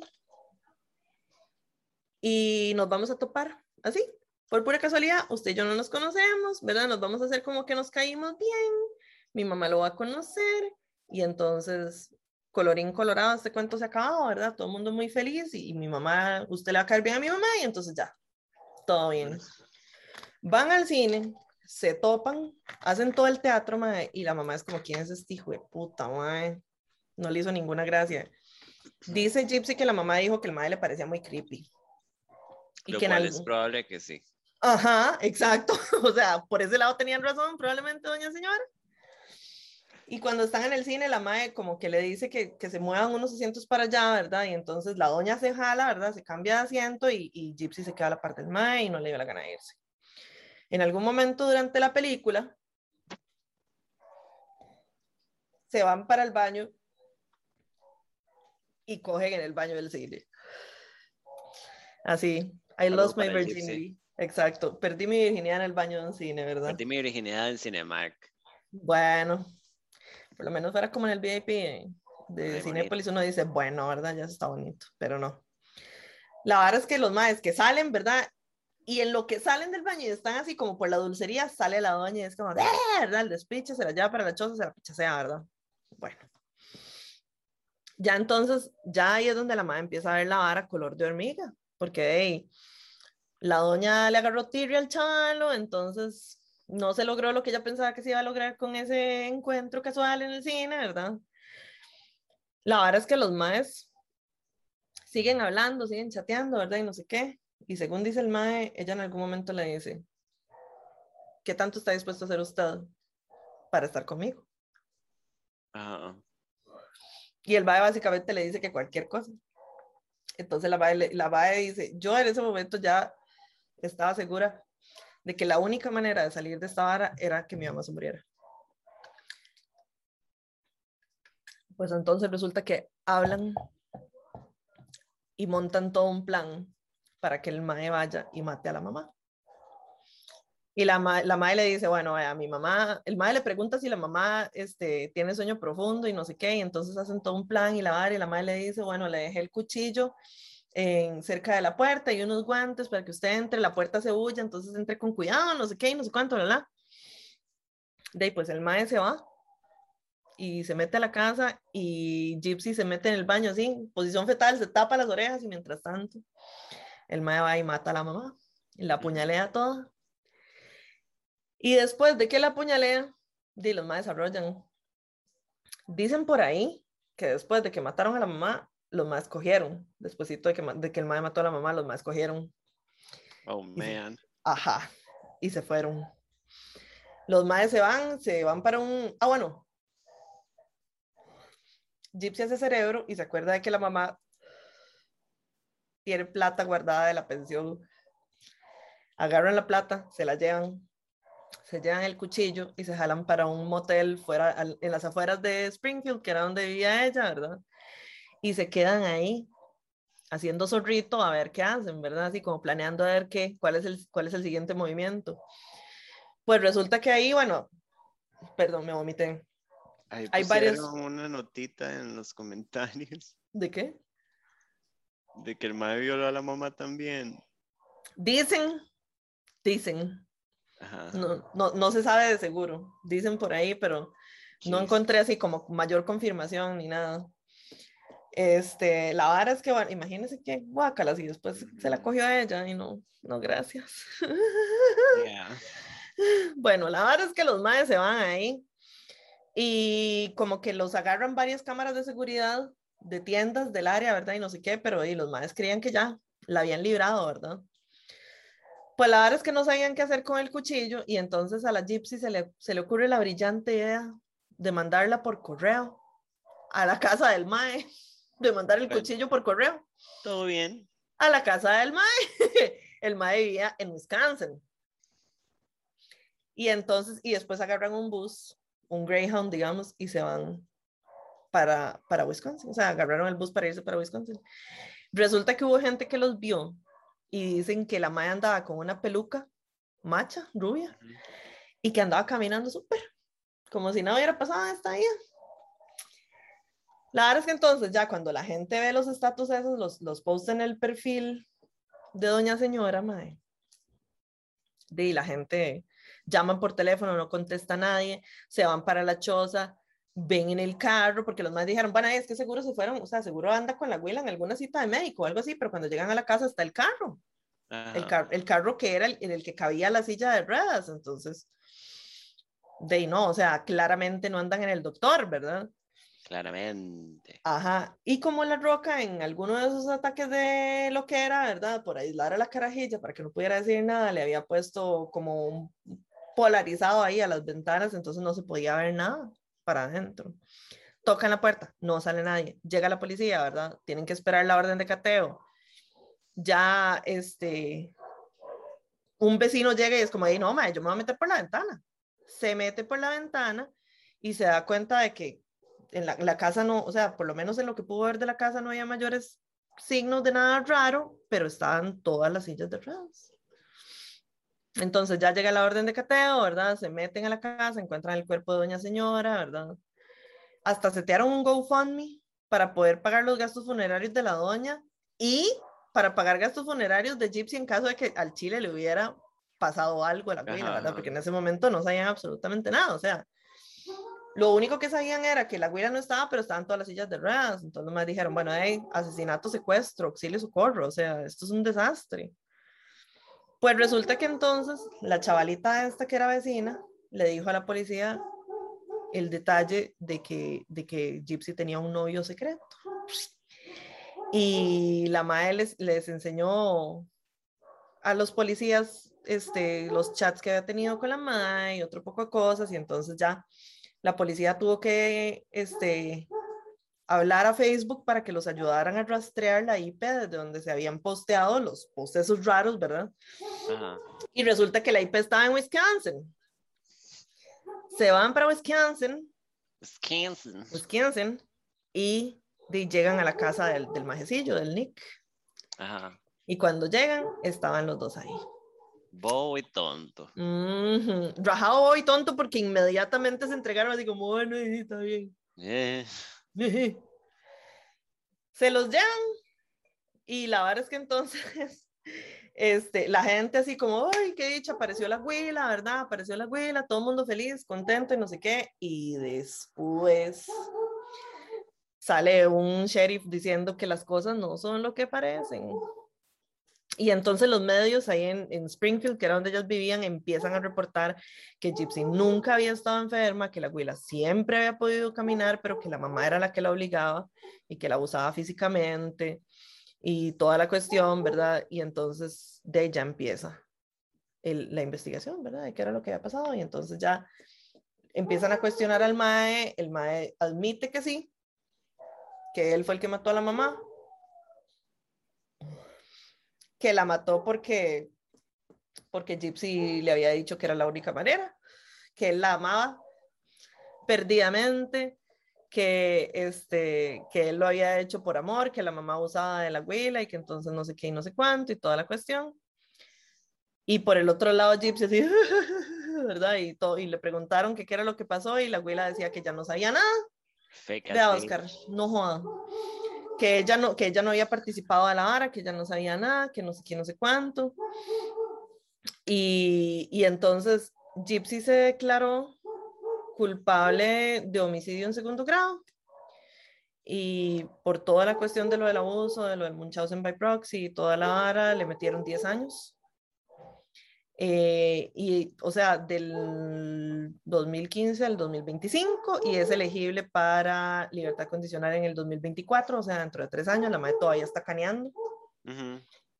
Y al MAE le metieron este, cadena perpetua, más 25 años más, por si acaso, para que no le falte, ¿verdad? Por si no se muere en la cadena perpetua. Por si acaso, exactamente, ahí le metemos otros 25 años, ¿verdad? Este, y, o sea, más bien estaban buscando meterle eh, pena de muerte, pero el MAE, este, dice, se logró que no le dieran pena de muerte y lo que le dieron fue cadena perpetua. El MAE todavía está caneando. Y el MAE todavía hasta hace un tiempo, o sea, una entrevista que vi, que le preguntaron, el MAE dice que el MAE todavía la ama y que él está seguro de que ella todavía lo ama a él. Mm. Y la MAE por el otro lado como, la madre como, no, vieran que ya ahora que ya estoy más grande, ya yo sé la diferencia entre amor y enamoramiento. Y la madre ni picha, no quiere ni verga con el mae, pero el mae todavía está enamorado. Bueno, pero igual se va a morir ahí ya. Sí, exacto. Y hasta la fecha, digamos, ya el papá se ha involucrado más con la vida de ella. Este, ya la madrastra parece que también la quiere mucho. Por ahí vi como una entrevista donde estaban los tres juntos y la madrastra parece que la quiere mucho y que ellos están esperando que ella pueda salir de la cárcel y no sé qué, no sé cuánto. Y por otro lado, los familiares de la doña estaban brincando una pata cuando la mataron. Y el papá, entrevistaron al papá y a la madrastra de la señora. Y el papá dijo, cuando yo le dije a mis otros hijos que qué hacíamos con las cenizas, porque a la doña la cremaron, los madres dijeron, por mí la puede tirar en el sanitario, no me interesa. What the fuck. Esa madre era odiada, odiada, odiada, odiadísima por todo el mundo. Y al final así terminó. Ah, bueno, y por aquí dicen, dicen que el MAE dijo en el juicio, pero que eso lo quitaron del, del, del récord, digamos, que el MAE había considerado violar a la roca, pero que no lo hizo. Ah. Y esa fue la historia de Gypsy y su mamita, su mami dearest. Ajá. Tengan, rajado. Rajado, porque hasta le pegaba con ganchos. absolutamente. Rajadamente. Entonces, de uno nunca, o sea, esto de tener hijos es toda una cosa porque la verdad es que no a veces tengan uno hijos, no a veces uno hijos, los invito. Mm. El novio era como momento de challenge. Se supone por la teoría que el Will estaba en el espectro autista, fue lo que dijo la mamá. Sí, pero madre, o sea, mandarse de esa manera ya Sí, psychopathic behavior. Pero, o sea, esa, no, es, la doña es- era una completa psicópata. ah, no, o sea. Sostener es esa vara durante tantos años. Didi es una cochinada de persona también y si no se hubiera muerto debería estar en la cárcel para siempre por psicópata, digamos, y Más bien arruinado a era. la hija. Más bien eso era lo que le, lo que le- o mae, sea, eso era. hasta cierto punto, digamos, incluso nunca justificaría a Gypsy porque la visto en entrevistas y me parece la más blah, pero es como, mae, ¿qué clase de percepción puede tener ella del mundo eh, si vivió esa vida desde que nació? O sea, la mamá la arruinó también a ella. Totalmente. O sea, y la MAE, hay mucha gente que dice, bueno, pero es que la MAE, o sea, esa MAE se merecía una pena más, más larga porque ella hizo las cosas sabiendo lo que estaba haciendo y toda la hora. Y yo digo, MAE, sí, pero también vivir esa clase de abuso y esa clase de mierda durante tantos años, MAE. O sea, claramente el cerebro lo tiene totalmente No, y la distorsionado. mamá, la mamá, o sea, no solo como el plan de manipular, o sea, no solo fue enfermar a la hija, que esto podría Ujú. decir es que tiene un trastorno, no, la madre manipuló para sacar plata, para sacar plata, exacto. literalmente torturó a una persona por 20 y resto de años. o sea, Exacto, por obtener atención y asesino en plata. serie, equivalente. Exactamente, es que esa es la vara. Y la abuela, la abuela dice, vea, sinceramente, y yo sé que esto no es excusa, pero a mí mi mamá me metía tantos Xanax que yo no sentía nada. Yo no sentía nada, o sea, la madre estaba, "Ugh", y, y sometía esa cantidad de abuso y todo, y mae, yo sinceramente hasta cierto punto comprendo por qué la madre sintió que esa era la única manera de salir No, y, y apparently it was. Me caí. Sí, exacto, o sea, porque la madre la tenía aislada del mundo, o sea, y la madre no tenía dientes, sí, se le habían caído los dientes, o sea, era un desastre. Yo vi tomas del, del, del gabinete donde tenía las medicinas y era una mierda como una puerta de una alacena completa, Ujú, llena de medicinas, medicinas, medicinas, medicinas. La abuela andaba con un tubo, mae, Sí, no la dejaba de comer, alimentación, mae. la abuela no podía comer, exacto, y, y ese tipo de puta tubo, mae, es una mierda, porque ya a usted le abren, ¿verdad? Para meterle el tubo, y cuando se lo sacan, se lo sacan sin asco, ¿verdad? Sin anestesia ni nada, nada más, se lo sacan y le ponen otro, mae. Sí, es horrible. O sea, solo eso es una tortura espantosa. Yo digo, ay, mae, sorry, pero para mí, sinceramente, hasta cierto punto estaba justificado, porque ey, Sí. No, no, Y ahora- she escaped. sí, y ahora la madre va a salir como de 30 y como de 30 años, 91, 34 años, va a salir de la cárcel más o menos. Ajá. Y, y a ver si logra vivir una vida normal o por lo menos relativamente normal, porque obviamente la va a perseguir ese estigma de mierda el resto de su Ah, vida. no, ¿verdad? Entonces, o sea, la roca se le cagó en la vida y se le cagó en el resto de la vida también. O sea, no es que cuando se murió ya se acabó, en este caso no es muerto el perro, se acaba la rabia. Lastimosamente, o sea, es súper, súper hecho mierda y es, es- es entendible, la verdad, mae. ¿Qué te puedo Ya. decir? ¿Para qué te digo que no? Eh, Hay una serie de Hulu que pueden piratear que se llama The Act. Ajá. Esta madre que yo amo, ¿cómo es que se llama? Patricia, Patricia Arquette. Ajá, Ajá, gran película, Ujú, eh, gran ujú. serie y es como ahí medio es cercana. como vas a, ajá. Sí, es ujú. muy buena. Y la madre que hace Gypsy, pff, gran tipa. Sí, sí, mae, ajá, o sea, hay, hay que verla. Y nos vamos para la sección de colaboración del público. Aunque usted no lo crea así, y la de está grande, chiquillos. Vámonos. La de está grande como nos gusta.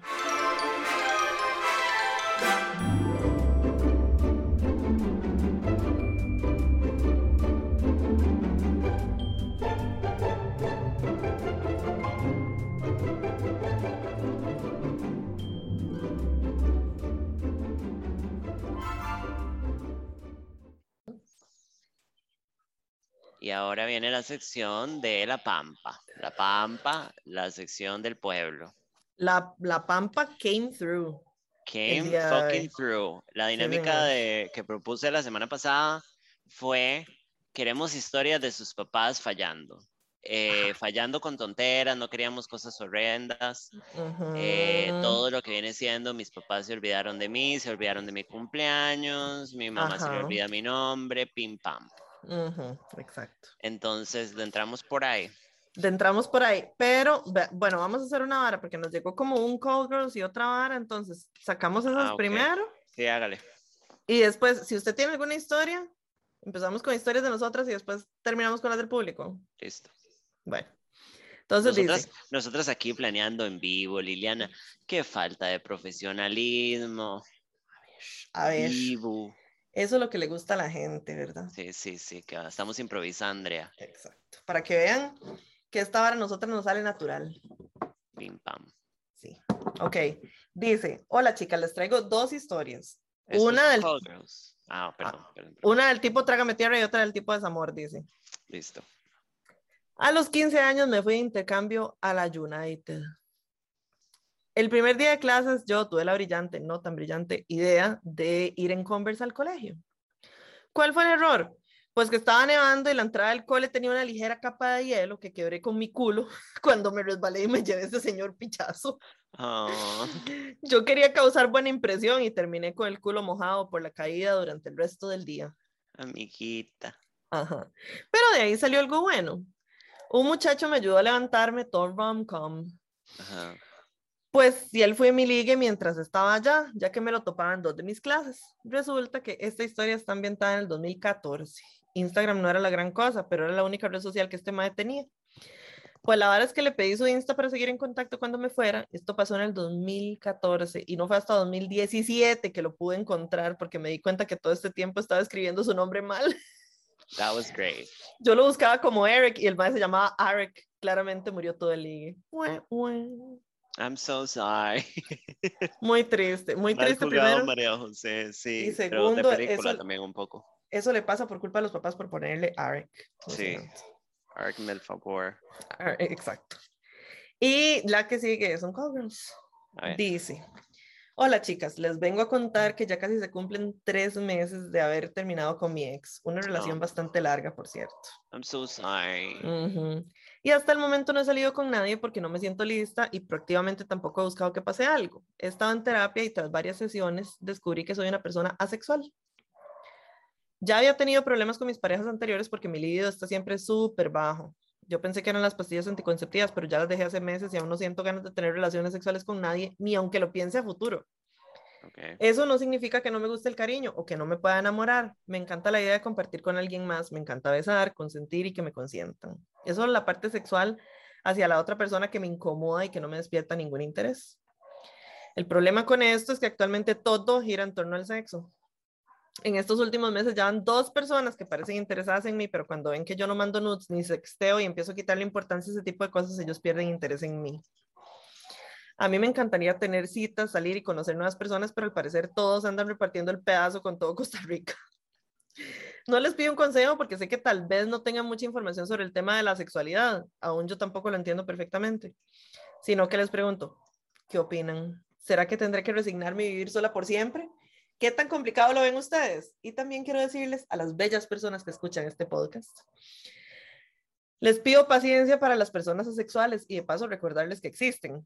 Ser asexual no significa que no podamos tener relaciones románticas. Inclusive no quiere decir que nunca tengamos sexo, nada más que lo hacemos con mucha menos frecuencia y la importancia de la relación se enfoca en otros aspectos. Bueno, eso es todo, chiquis. Las amo. Ya quiero que sea diciembre para que hagan otro evento.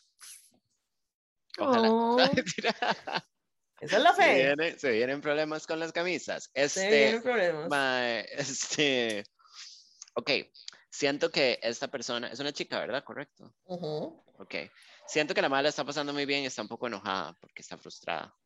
Ajá. Como de, no, yo siento que sí, ahora hay como una libertad de ser más sexual de manera abierta, Ajá. pero, mae, di, es que yo no tengo números, pero porcentualmente la las personas asexuales sí deben ser un porcentaje más bajo Ajá. que las personas sexuales, supongo que. Ujú, Bueno, hablemos del otro extremo, porque sé que hay cosas en el medio. ujú, ujú. Em, entonces, Mae, hasta cierto punto, como yo, yo- a mí me ha pasado que incluso con el hecho de ser trans, digamos, yo he tenido mucha suerte, pero Ujú. también hasta cierto punto he tenido como que aceptar las limitaciones de mi identidad de género en Ajá. lo que respecta a vincularme. Como por más que yo me vea bonita a veces, eh, no, a a pesar de que yo me trate de ver bonita en la vara, como hay ciertas personas que aunque yo me vea como una mujer y, me, y viva como una mujer y soy una mujer, no va a funcionar. Y es eso, como aceptar las limitaciones, no de manera Ujú. negativa, porque no hay que minimizarse, pero decir, "Ma, el mundo funciona de una manera y for now necesito navegarlo así. Yo Exacto. conozco un par de personas que me han medio como expresado que se consideran asexuales.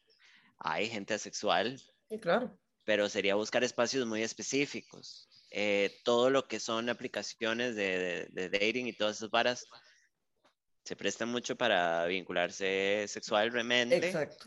Pero también te dan el chance de poner ahí un disclaimer Exacto. y conocer gente. Entonces, estoy segura que vas a conocer a alguien, no te vas a morir sola. Y bueno, em, tenemos que echar abajo ese concepto de morirse sola porque el amor no es para siempre. Por favor. Entonces, morirse sola es una posibilidad y no debería ponernos tristes. No. Este, el amor viene de muchos otros lados, no solo del amor romántico.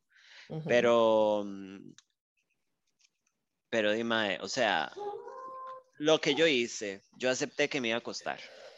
Y, y es lo que es. Eh, creo que deben haber grupos como colectivos y cosas mm, Yo donde puedes conocer otra gente asexual. Si alguien conoce, nos puede mandar por DM si nos compartimos. Si tienen grupos de gente como de apoyo o, como colectivos para conocerse, me parece lo más lógico que es como mingliemos entre personas en el espectro sexual. Pero dime, no siento que, que tu desesperación no digo que estés desesperada, digo que es muy frustrante. A mí me ha pasado por mi condición de género, condición, mi identidad de género. Eh, pero no eches todo por la borda y no te consideres, consideres derrotado. O sea, es gonna be hard, pero no es imposible. hay muchas cosas que hacen difícil. Ay, me un calambre en el pie. Esta cuestión del dating, igual. Yo soy un dolor de pinga, ma, y por eso tengo 10 años de estar soltera no soy ace, ni, ni estoy, pero ni cerca de estar dentro del, del espectro. Este, pero hay otras cosas que hacen la vara difícil, cuando uno es muy piqui, cuando uno es muy dolor de picha, cuando uno le tiene mucho miedo al rechazo, un montón de circunstancias, mm. No quiere decir que en algún momento no vaya a encontrar a alguien que calce con uno, o sea, no, claramente no es lo mismo, ¿verdad? Porque este, igual yo paso por rachas donde me pongo muy sorry, me vale piche todo y, y, entonces ahí se encuentro, pero, pero, pero, mae, obviamente si es una cuestión complicada, y si vos decís, digamos, como ser, ser fiel a vos misma y ser honesta con los demás, pues obviamente sí va a ser un poco difícil porque lastimosamente la gente a lo sexual, o sea, que no está dentro del espectro es, es la mayoría. Sí, no, incluso yo, o sea, yo sé mis limitaciones, incluso hablando de yo como una persona sexual, digamos. No quiero ser the villain, pero para mí, por ejemplo, el sexo con mi pareja es importante. O sea, es como un must. Y, it is what it is. Así como lo hemos hablado mil veces, como hay hombres que a mí no me pueden ver sexualmente atractiva y a mí me parece lo más normal, o sea, así como yo no veo otra gente atractiva sexualmente. Entonces, Exactamente. es como cuestión de navegarlo, pero no me parece descabellado que te sientas frustrada y puteada, la verdad. Pues yo he estado ahí absolutamente también. Sí, claro. Sí, te queremos mucho. Pero bueno, suerte y si encontramos algún tipo de información que te sirva, te la vamos a pasar. Sí, manden. Si alguien conoce grupos de gente, o sea, me parece haberlo visto, pero no sé si es como esta gente que tiene como un colectivo de gente no binaria. Pero bueno, si saben algo, nada más manden. Exacto. Por favor. Y ya, y ahora pasamos a las historias de padres irresponsables. Esta, esta sección, que yo creo que solo va a ser esta semana, me parece que que lo llevemos así, sigamos pensando otras cosas. Eh, se llama Mami y Papi Fallan. Sí. Esa es la sección de Mami y Papi Fallan, historias de cuando tus papás han fallado y tal vez todavía se los reclaman. ¿Cuál es su ah, historia? Bueno, yo tengo una mía, pero es muy light. O sea, mía de yo como mamá. Yo no tengo, solo tengo una medias. Yo o sea, yo tengo una mía de yo como mamá, que es muy light en realidad. Que fue cuando Camila, Camila tenía como un año, yo creo que yo tenía este hijo de puta carro, mae, el Mitsubishi Colt 92, mae, que era de dos puertas, el hijo de puta. La verdad es que yo siempre, yo andaba adelante manejando y Camila andaba atrás en su sillita de bebé, ¿verdad? en el asiento de atrás y entonces vamos al súper, ¿verdad? Y entonces yo le suelto el, el, el arnés, ¿verdad? De la sillita, cierro las puertas para bajarme a sacar los chunches del, del súper y cerré el seguro, mae. Ay, Liliana. La dejé encerrada en el carro, mae, con las llaves de la casa adentro del carro, porque soy un caballo, mae, y las llaves del carro adentro del carro. y yo, ah, ah, ah, ¿y ahora cómo hago? Y a mí me ahorra porque como yo soy una loca y a mí la ansiedad, yo tenía ansiedad toda mi vida, entonces yo decía, bueno, ¿y qué pasa si esta chiquita se sale de la silla porque no está amarrada, mae? Y por, alguna, por algún acto de magia, mae, suelta el freno de mano, el carro se va para atrás, auxilio, socorro, me morí, ¿verdad? Al fin del mundo, todo así. Y yo, llamando por teléfono, yo, a mi mamá, a la asistencia de Colby, porque desde ese momento no tenía asistencia de la tarjeta de crédito, y yo llamando para que me vinieran a abrir el carro y todo, y Camila así como, y yo, y se levanta, y se levanta Camila al carro y yo, y yo dándole instrucciones a Camila para que abriera el seguro. y abrió el seguro de la puerta y la, y la, pude sacar, madre, pero qué momentos más asquerosos pasé, madre. Madre, sí, un buen fallo de mamá, me parece. Sí, sí, sí, sí, es, es en realidad en, en, el gran esquema de las cosas, las cosas. Ajá. Eh, no estaba tan fatal. Mi papá hizo una muy chiva.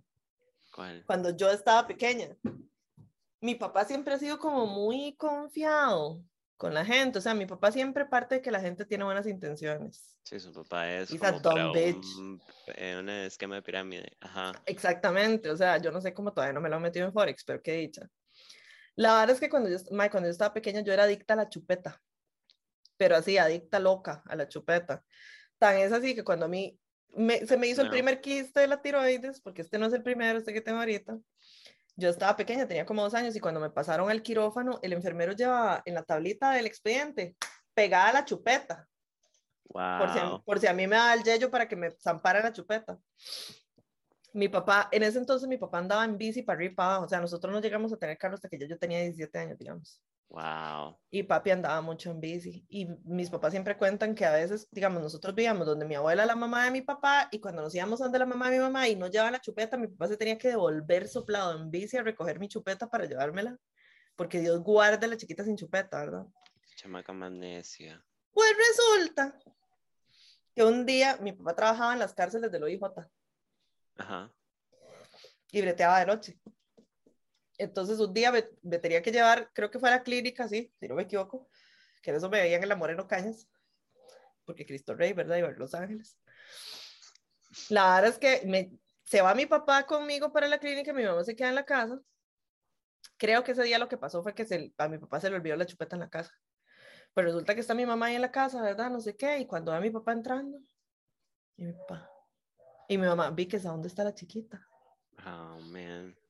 La, es que la dejé un toque en la clínica con una señora.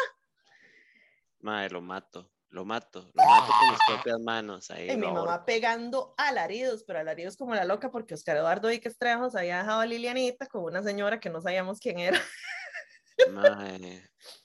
y lo tuvieron que mandar con colilla y por dicha, por dicha, la señora todavía estaba ahí conmigo. Sí, una gran señora ahí, dándose a la 10.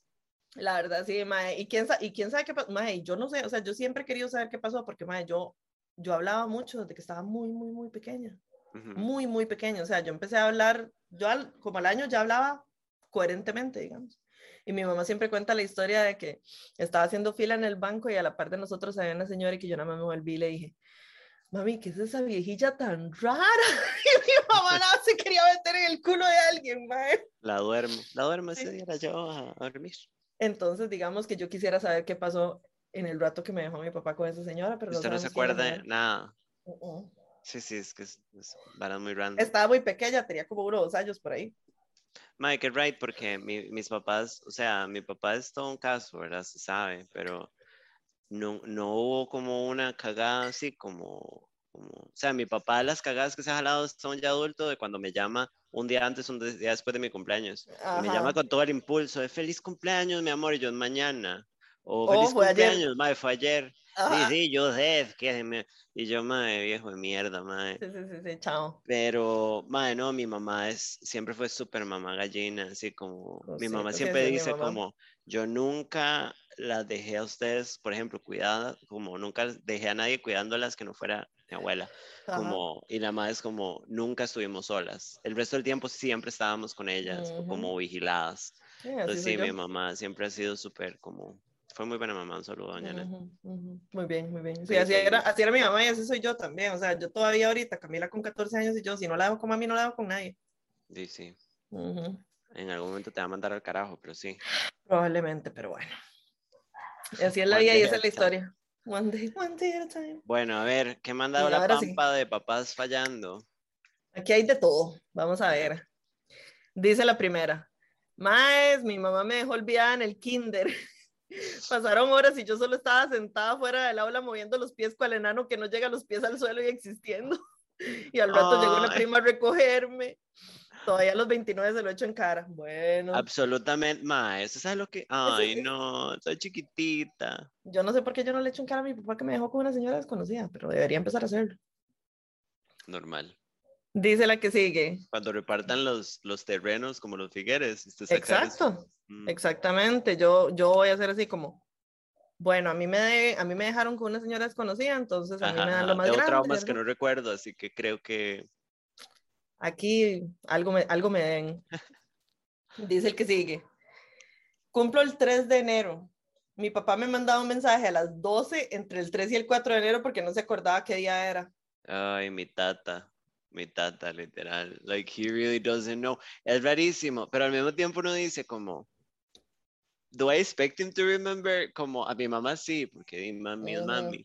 Todo mundo tiene relaciones diferentes con papá y mamá. Sí, claro. Pero los papás muchas veces y de generaciones como las nuestras, como que a ver, ratos eran un poco vale pichas como con los detalles, como sí. Eh. sí, sí, sí, sí. Bueno, Camila tiene unas historias lindísimas, ¿verdad? Sí, pobrecita, mi amorcita. De la vez que, que andaba con el papá en multicentro y fueron a la Universal y le pidió un lápiz al papá y el papá le dijo que no tenía plata y a la semana siguiente tenía Play 4. Ojalá lo mate un carro ese roco, es tonto. O, o, este año que dijo que no tenía plata para la matrícula de Camila, pero era porque se estaba haciendo una casa en Paquera. Ajá, usted debería quemar esa casa en Paquera, me parece. Sí, me parece que sí. Pero bueno, estos son más para retorcerse el hígado. Dice la que sigue. Para poner en contexto, mi mamá y mi papá cuando me tuvieron tenían 16 y 17 años, o sea, totales carajillos. 16 and pregnant. Se mandaron al agua, han crecido juntos, formado un hogar super tuanis y demás, pero sí recuerdo así que no fallan ellos, sino los que nos dejaban cuidando, en este caso mi abuela. La vara es que entro al kinder, yo entré antes porque una cosa que cumplía en octubre y no sé qué, y me meten un año antes, bueno al kinder curso, o sea, tras de todo la metieron al kinder a, mitad de año. Y mis papás en ese entonces trabajaban como 12 horas y uno pasaba con la agua todo el día. Y cada vez que entraba al kinder de 8 a 2, a mi abuela se le iba. Entonces me mandaban a la dirección. En ese entonces en mi casa creo solo había un celular de esos Nokia. Madre, mi abuela se acuerda como tipo 4 de la tarde y me iba a recoger. Yo chamaca llorando, ni me sabía el número y el colerón siempre me orinaba rajado. Qué mal ride. Ay, no. Traumicas. Sí, claro. Se vienen traumas. Traumas de abandono. Traumas del tipo, este, familiares. Estamos trabajando de grupo. Hablando de traumas de abandono, Camila fue la semana pasada su primera cita de, de terapia. Qué lista. Bueno, ¿y la mamá cuándo va a ir? Cuando tenga plata para pagar todo ese pinchazo de citas de terapia, porque entre las dos son como ocho citas al mes, va. Amiguita que va. Pero bueno, traumas hay. Hay que bretearlos. Dice la que sigue. Mi mamá me dejó botada en el supermercado. Ay, no. Mami, yo dejo un chamaco dos y seguro me da un paro. Probablemente. Caigo muerta nada más. Ay, no. Dice, mi papá biológico, al que casi nunca veía, se emborrachó y me dio el carro porque no podía manejar y yo tenía 14 años. What the fuck? Ay, no. No, no, no, ya es muy oscuro. Ay, no, dice la que sigue. Bueno, mamis, aquí les voy yo con mis historias de mamá irresponsable, porque sí, así es. La cosa es que yo estaba como en tercero de la escuela, apenas era un fetito, y siempre le tuve miedo a la oscuridad. Entonces yo salía de la escuela a las 5 y 50, y lo normal era que me recogieran como a las 6 y 10. Bueno, la cosa es que voy saliendo yo de la escuela a esperar a que pase la susodicha. Pasaron las 6 y 10, 6 y 20 seis y media y ya el guarda de la escuela estaba que me sacaba, pero a patadas de ahí porque le estaba trazando la llegada a la casita. la cosa es que llegan las casi, las casi seis y cuarenta y llaman a mi mamá a decirle que tenía el chamaco abandonado. Bueno, la cosa es que eran las seis y cuarenta y cinco, algo así, y la señora aparece. A todo esto cabe aclarar que yo estaba llorando y casi con ganas de matarme porque era muy tarde y yo iba a llegar, pero lo que es a Bueno, me monto yo al carro y el guarda casi casi se le caga a mi mamá y pues lo que me dice la señora fue, ay, perdón, andaba haciendo unos mandados. What the fuck?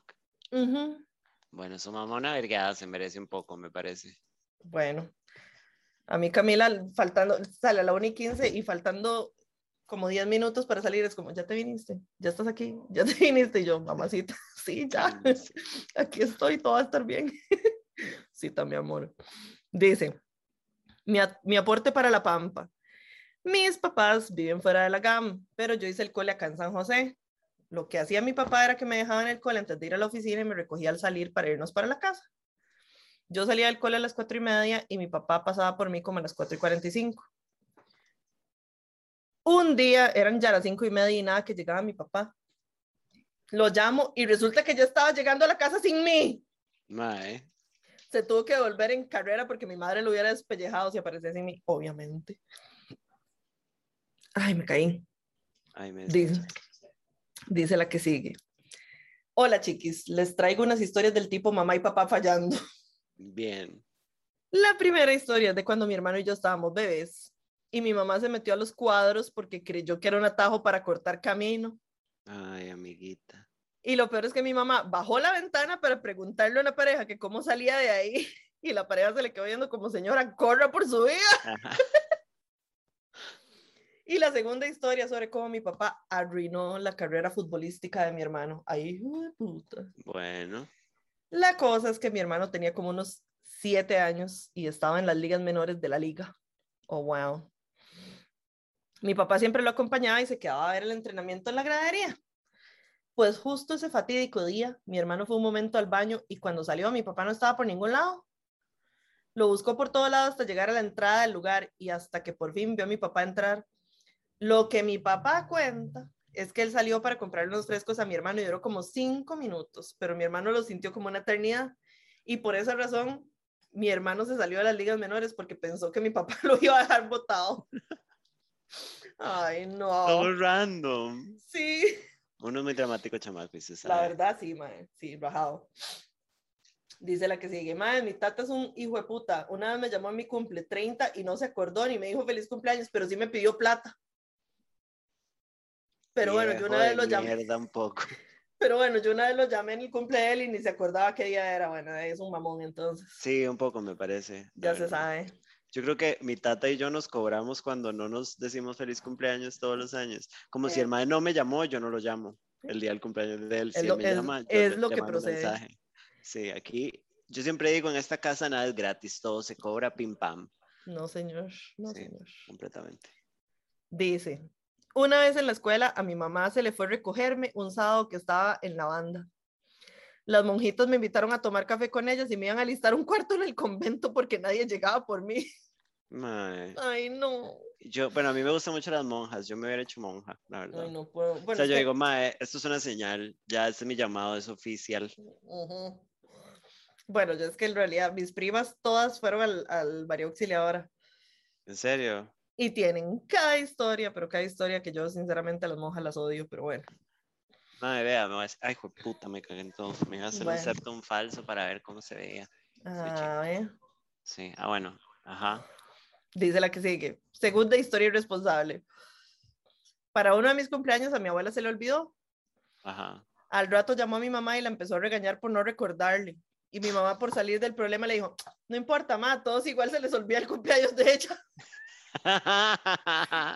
Evidentemente yo me puse a llorar y hasta ahí se dio cuenta de que lo había dicho conmigo sentada a la par y yo tenía como 10 años. Qué mal ride. Mi mamá, se, mi mamá se puso toda roja y se empezó a disculpar. Me llevaron a Mac y me compraron un McFlurry para compensar. Era algo muy caro para mi familia en ese momento. Y desde entonces mami siempre me compra uno para mi cumpleaños mensaje que pusieron, hijos fallando, una vez olvidamos el cumpleaños de mi mamá, nos acordamos hasta el día siguiente, mi papá me dio una botella de vino para que se la diera. bueno, uno falla como hijo también. Pues la verdad, sí. Sí. ¿Para qué te digo que no? Dice la que sigue. No sé qué tan funny sea, pero la única vez que me quedé sola con mi papá estando enferma, me dio una pastilla para adultos y yo tenía siete años. Mae me dormí por 16 horas y lo primero que vi al despertar fue mami pegando gritos como loca porque ya me había logrado despertar. Mae, Ay, no, qué Ve, lo mato, sí, lo mato. Sí, claro. Pichazo, mae. Dice la que sigue. Cuando estaba en el kinder casi siempre me hacían dos colitas y yo tengo el pelo bastante lacio y bueno, mi mamá no era muy buena haciendo peinados, por lo que con costos me las hacía todas flojas. Entonces al pasar el día se me caían y un compañero gordito me molestaba siempre diciéndome chilindrina. Mi mamá era maestra de primaria y bueno, esto fue hace más de 20 años. Pero en ese tiempo como que las maestras tenían como un peso más grande de ser políticamente correctas, por lo que yo le decía, mami, me están molestando y ella no hacía nada porque no quería meterse en un problema. Bueno, un día el chiquito me empezó a decir chilindrina, chilindrina, y ella estaba cerca. Y no sé si ese día andaba estresada porque, bueno, yo tenía seis años, pero se volvió y le dijo al chiquito, ya deja de estar molestando, a usted le gustaría que le dijeran ñoño. Enfrente de todos los chiquitos y algunas maestras. La echaron. Mi mamá solo como que vomitó esas palabras y luego se quedó con cara de ¿qué hice? Ah, de y bueno, no es una historia de mi mamá siendo mala mamá, pero sí de cómo inició el bullying hacia el otro niño por defenderme. Hoy le empezaron a decir ñoño de fijo. Nada como de mandar un chamaco a la mierda cuando se mete con el de una. Totalmente. La verdad, así es. Son momentos. Mi mamá era de esas. Sí. Mucho respeto. A mí me da mucha risa porque hay una, hay, hay una chavala que todavía vive a la par del play de aquí, de Salitral. Digamos, está la guardería de mami, está la casa de la doña y está el play. La madre vivía, vive todavía a la par del play. Y la mae tenía como cuatro o cinco huilas, yo no sé, y creo que era solo una mujer, si no me equivoco, y la carajilla me llevaba una tirria horrible a mí, y yo no sé por qué, porque, o sea, nunca fuimos ni amigas ni, ni, ni costra, ¿verdad? Ni nos hablábamos ni nada, nada más la huila a mí me llevaba tirria. Y la vieja era de las viejas que les gusta meterse con carajillos, les cuadra meterse a pelear con los huelas. Sí, Entonces llegaba así la mami y yo, es que la mamá Alejandra me dijo, no sé qué, y se iba mi mamá chancleteando a agarrarse con Giselle. Qué respeto, madre. Eso es lo que hay que hacer, defender a los bebukis. Sí, sí, mami se agarraba con cualquiera. Ok, dice la que sigue. Tengo historia de padres. La verdad es que yo estaba en, el cole en un colegio de padres de sacerdotes de San Pedro y estaba en el equipo de fútbol. Tenía partido una tarde después del colegio y ese día llovía torrencialmente. Mi hermana estaba en el TEC y mi papá había quedado a ir por mí después del partido, pero primero yo era fucking Cartago por mi hermana. Yo, sentada abajo del teléfono público del colegio, llena de barro, comiéndome una empanada de pollo esperando a mi papá. Pasó una hora, sí, pasó una hora, dos, tres. Pasaban los papás y me preguntaban si iba a dormir en el colegio. Cuando llegan a ser las seis y media, tuve que llamar a cobrar a mi casa. Me contestó mi mamá y fue como, ay, su papá ya se, se fue al TEC desde las tres, estamos cenando, se nos olvidó ir por usted. Mae, qué hijos de puta, mae. Vaya a agarrar papelillo, o sea, el bus de la UCR. Mae. Mae, todos cenando en mi casa y yo con barro hasta en el ojete, con los tacos puestos, corriendo a la UCR bajo la lluvia para agarrar el bus antes de que me dejara. Llegué a mi casa y me dijeron, ay, viene súper sucia, vaya bañese y ahí hay atún. Los malditos no solo se olvidaron de mí, no, se comieron mi cena también. Mae, ¿qué es esa familia? Háganme el favor. Y mae, bueno, bueno. Dice la que sigue. Chiquis, esta nueva sección la amé porque más que mis papás fallando, I'm that kind of mom. Bueno, listo. Una vez estaba dedicada full time a la maternidad y mi hijo estaba de vacaciones de mitad de año. El lunes empecé a ver niñas con el uniforme del kinder y yo era como, mm, qué raro eso, deberían estar en vacaciones. Ah, en el vacacional, o sea, en el kinder que hacen como en vacaciones. Mi mamá me dijo como, ¿estás segura que entra el 15 de julio? Era 12 de julio. Y yo como, sí, súper segura. Pues el jueves me llama la rectora del jardín, tipo, hola, ¿cómo estás? Hemos extrañado mucho a Mati. Y yo como, ah, sí, él también, ya el próximo lunes entran, ¿no? Era jueves. Y me dice, no, mamita, entramos desde este lunes. Y yo, ah, entonces lo llevo mañana. Perdí una semana de clases del Huila. Ay, ma, eso era como algo que me pasaría a mí, la verdad. De uno hace lo que puede también como sí, mamá. Se hace, lo que se puede con lo que se tiene. ¿Qué, qué, ma, sí, ma, tener un chamaco mucho brete, más vara, o sea, como... Hay límites, para la conciencia. Sí, sí, sí. Dice la que sigue, historias de mis papás fallando. Cuando estaba bebé, mis papás fueron a recogerme a la casa de mi abuela. Tomaron café y luego jalaron. Mi abuela y mis tías se quedaron viendo tele y dicen que al rato me escucharon llorando y llaman a mis papás y les dijeron, ¿no se les olvidó algo? Y ellos como, no, ¿por qué? Y mi abuela, eh, sí, la chiquita está aquí en mi cama. Qué mal ride. Fijo pensó que la habían abandonadito. La abuela ya llamando al pan y todo. Ah, completamente, mae. Otra vez, mi tía y mi papá trabajaban en el mismo lugar, entonces iban juntos a recogerme al kinder y luego a almorzar donde mi abuela. Llegaron donde mi abuela, entraron a la choza, se sentaron a comer y mi abuela como, ¿falta alguien? Y mi tía y mi papá, como, ¿quién? Y ahí se dieron cuenta que yo llevaba como una hora de haber salido del kinder y mi papá lo despichado a recogerme. No hagan eso, no se olviden de los chiquis. Ay, Otra vez mi mamá se le olvidó avisar a la escuela que no me tenía que ir en la buseta porque ella se iba a quedar donde mi abuela, que vivía 15 minutos de mi escuela, entonces pasaban por mí. Llegué a mi casa, se subió a la micro, llegué a mi casa y como era esperar, no había nadie. Y yo no tenía ni idea de qué estaba pasando, todavía los chiquitos de la escuela no tenían celular, entonces claramente no tenía cómo llamar a mi mamá tuve que irme donde una vecina y decirle que no podía entrar a mi casa y que ocupaba llamar a mi mamá o a mi papá para que fueran por mí. Mi mamá no contestaba el celular, algo que no sorprendía, y mi papá no estaba en San José como para poder ir por mí, y tuve que quedarme a dormir ahí y esperar a mi mamá al día siguiente. Mae, estas cosas son de ir a terapia, chiquis. Yo estaría muy afectada. Sí, Aquí dejaron una historia, nunca se me ocurrió qué mandar y acabo de tener otro flashback de cuando quedé encerrada en la casa. Mi abuela y mi tía dejaron las llaves dentro de la casa y a mí también. Ay, no. Un lilianazo es eso. Qué rajado, yo, yo, yo y las llaves, las llaves y yo, no nos llevamos. Lilianca. Dice la que sigue. Saludos, chiquis, las adoro. Ay. Resulta que nací en otro país, en el país de nunca jamás, donde todavía hay zonas muy, muy, muy de pueblo, no como los de Costa Rica. Mi madre tuvo ocho huelas, porque pueblo y sin tele.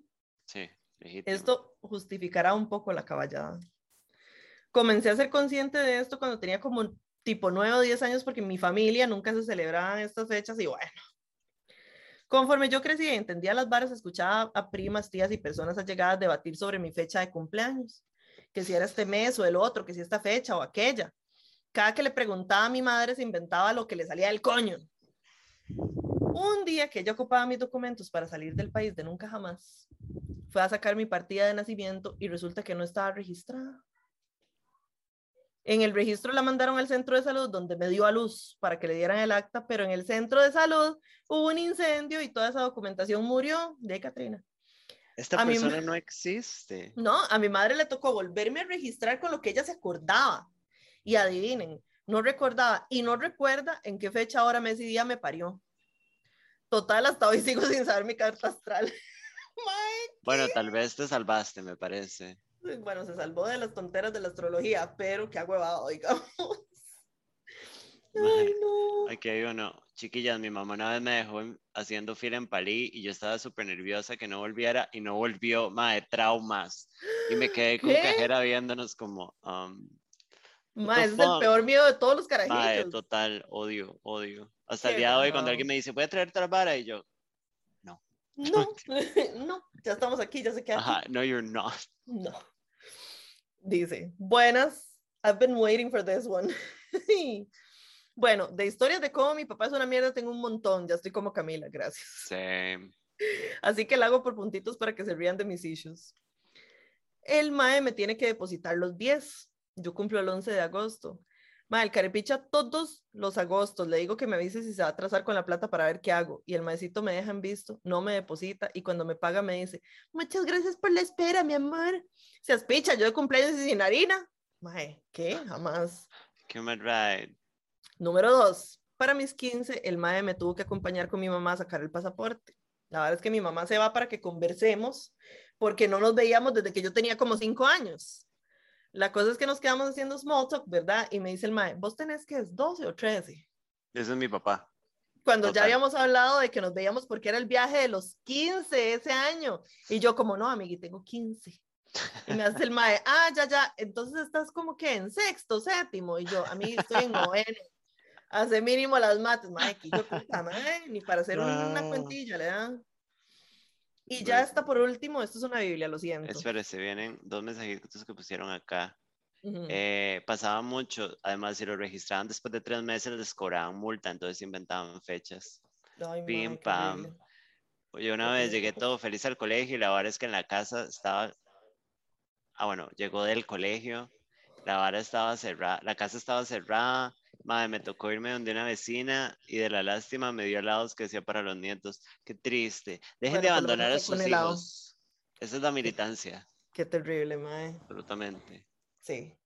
Ah, bueno, y dice tres, y ya está por último, porque esto es una Biblia, lo siento. La verdad es que el mae está casado y tiene dos hijas. El mae es de plata, pero somehow nunca me puede pagar la pensión. La verdad es que le escribo a inicios de mes, este año, como en abril, qué sé yo, que si se iba a atrasar. El mae me dice que se va a atrasar porque le deben platas y aquí y allá, y yo, mira, ajá. ¿Y por qué La verdad es que el mae me tiene bloqueada en Facebook. Pero las hijas y la esposa no, porque estoy casi segura de que no saben de mi existencia, porque yo ni a putas uso el apellido del mae.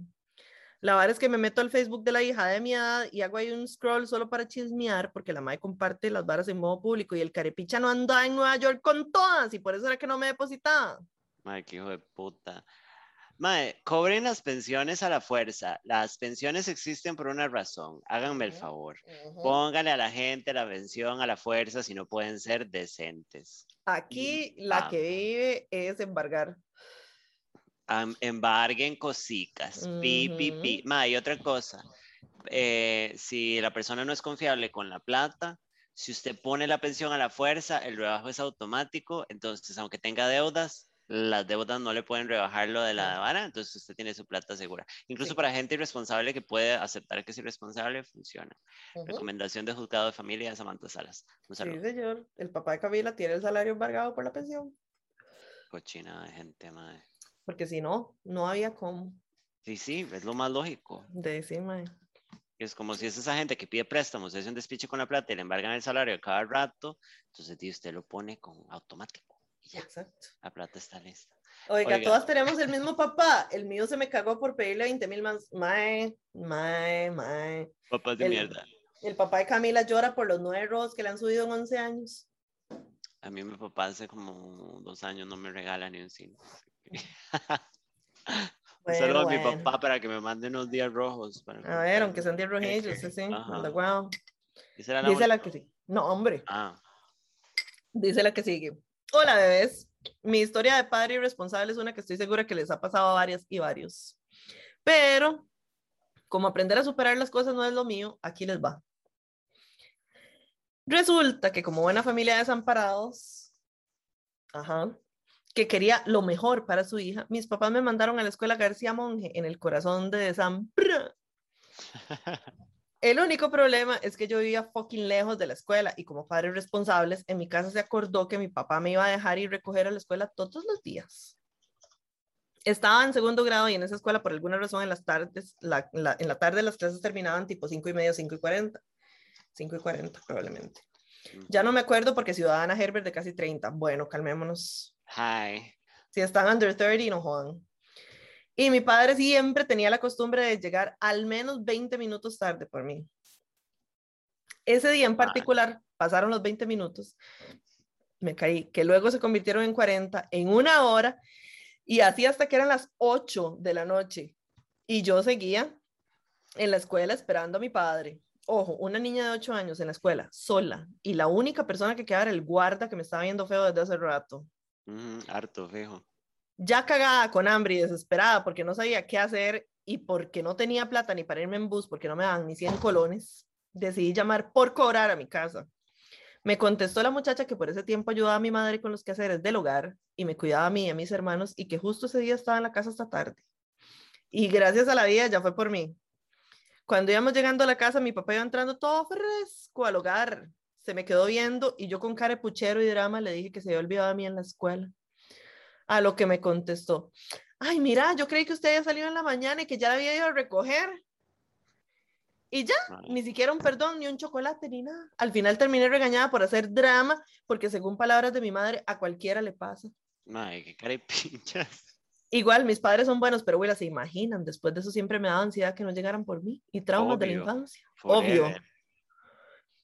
Postdata, espero que Lili me antagonice por enviarle esto desde un correo de Outlook que para colmos termina en punto ES. Háganme el favor. Normal. No eh. vuelvo a leer correos que no vengan de Gmail. Basta, dije. Basta. Dije. Dice la que sigue. Hola chiquis, mi historia de mamá fallando se remonta a mis primeros meses de vida. Era una pequeña bebé de ocho meses durmiendo plácidamente a la par de mi mamá, bien envuelta en una cobija, acostada del lado de la pared. No vaya a ser que me cayera. El detalle es que sí me caí. Mi mamá aún nos explica cómo yo le rodé encima y ella no se dio cuenta y me caí. Ay, me caí. Ay, me caí. Obviamente empecé a llorar, pero mi mamá que duerme como oso en plena hibernación siguió inmutable durmiendo hasta que mi abuelita le gritó, la chiquita está llorando hace rato, ¿qué pasó? Y mi mamá entre dormida y despierta tocó la cama en donde se suponía que yo estaba y dijo, no está, no está la chiquita. Vuelta loca se volvió y me encontró aún envuelta como un burrito, casi debajo de, la cama. Me alzó y me calmó y se volvió a dormir. Bebé caída 96. Gran tipa, gran tipa. Oy, madre los chiquitos que se caen es una vara súper normal, ¿verdad? O sea, la gente no lo admite, pero pasa. Ay, mae, a mí una vez me pasó y esta no es yo siendo la mamá, o sea, es peor. La vara es que cuando Ana, mi, mejor amiga de infancia, adolescencia y adultez jóvenes, la mae tuvo a su primera hija cuando ella tenía 19 años y yo 18. Pues la verdad es que estábamos en la casa de Ana, porque yo pasaba metida en la choza de Ana, madre. Y como que la abuela estaba llorando y no sé qué, no me acuerdo qué fue, que yo la alcé y la alcé como para jugar y hago yo, uy, la pegué contra la lámpara. Liliana, Liliana no. Alison como de, no sé, siete meses, madre, y yo, uy, y se me olvidó que había una lámpara bajísima, ma, y le pegué, le estrellé toda la mollera. Qué asco la mollera. Cosas que me dan asco los bebés. Exacto. Esto es un defecto de diseño, por eso cuando la gente dice diseño inteligente, ma, los cristianos hablan del diseño inteligente, yo, la mollera. Por no sé cuántos meses el cerebro de, de un ser humano está separado del mundo por un pedazo de pellejo. No me jodan, madre. Asqueroso, maten a sus bebés. Aquí hay unas notitas. A mí me pasó eso, me caí a la cama de mis papás, solo que yo no lloré. Se dieron cuenta cuando se despertaron. Mi mamá se cayó de panza dos veces cuando yo estaba embarazada de esta chollita. Ay, no, jamás. bueno. Madre, me acabo de acordar de otra. Ay, mi mamita, ah, eso. Cuando pasó el terremoto de Limón, el de Valle de la Estrella, eso fue en abril del 91 mi hermana tenía julio, agosto, septiembre, octubre, noviembre, diciembre, febrero, marzo, abril, nueve meses para eso. Empieza a temblar de esa manera, de que los vidrios hasta que se hacían así y todo, y mis papás tenían la cama de ellos a la par de la ventana del cuarto. Ajá. Y estaba Rebeca, mae, de nueve meses acostada en la cama a la par de la ventana y empieza a simbrar y sale doña Liliana despichada para la calle y Rebeca, ¡eh! Mae, mi mamá cuenta que en ese terremoto mi, estaban viendo tele o no me acuerdo qué estaban haciendo y que mi mamá se levantó a, a, agarrar a mi hermana, pero fue un súper terremoto, ¿verdad? Eso es que usted dice, se va a caer la choza. Ajá. Y mi papá lo que hizo fue tirarse a agarrar el tele y se quedó adentro con el tele abrazado. Ay, no jodas. He could have died. O sea, como de que su reacción fue el tele. Pero bueno, en su defensa, antes de que yo naciera, la situación económica no era muy tuanis y había que cuidar el tele. Mae, y mi tata fue como, ni picha, yo cuido este tele, saque la chiquita, yo sostengo el tele, mae. Pero y su mamá andaba con la panza. No, no, Daniela, yo creo que ya había nacido. Ah, no. No, usted vas. ¿En qué año eso fue? eso fue en abril del 91, mija. Ah, sí. Y Daniela estaba chiquitilla. Sí, estaba, o sea, a usted le faltaba como un mes para ver este mundo. so great. Sí, sí, sí. Dice mi mamá como yo agarré a Daniela y volví a ver y su papá fue como get the fuck out of here, ¿sabe? Como yo me quedo con el tele, saca a la niña, ¿sabe? Y mi mamá como, más, es estúpido. Y mi papá, no, soy pobre. soy estúpido, pero no idiota. Ajá. Aquí hay una data que dice, eh, la verdad es que yo tengo hermanas y nos enteramos que estaba o sea, supongo que el papá estaba engañando a mi madre con un mae. Cuando lo confrontamos dijo que estábamos locas y queríamos arruinar su matrimonio. A su papá le gusta el mm. chongo, eso es todo, que haga las paces, pueden ser amigas. Mm, mm. Yo tengo un compa, ya no nos hablamos mucho, pero el mae tiene un hermano que tiene como seis meses de diferencia con él, como seis meses menor. Somos mellizos de madres distintas.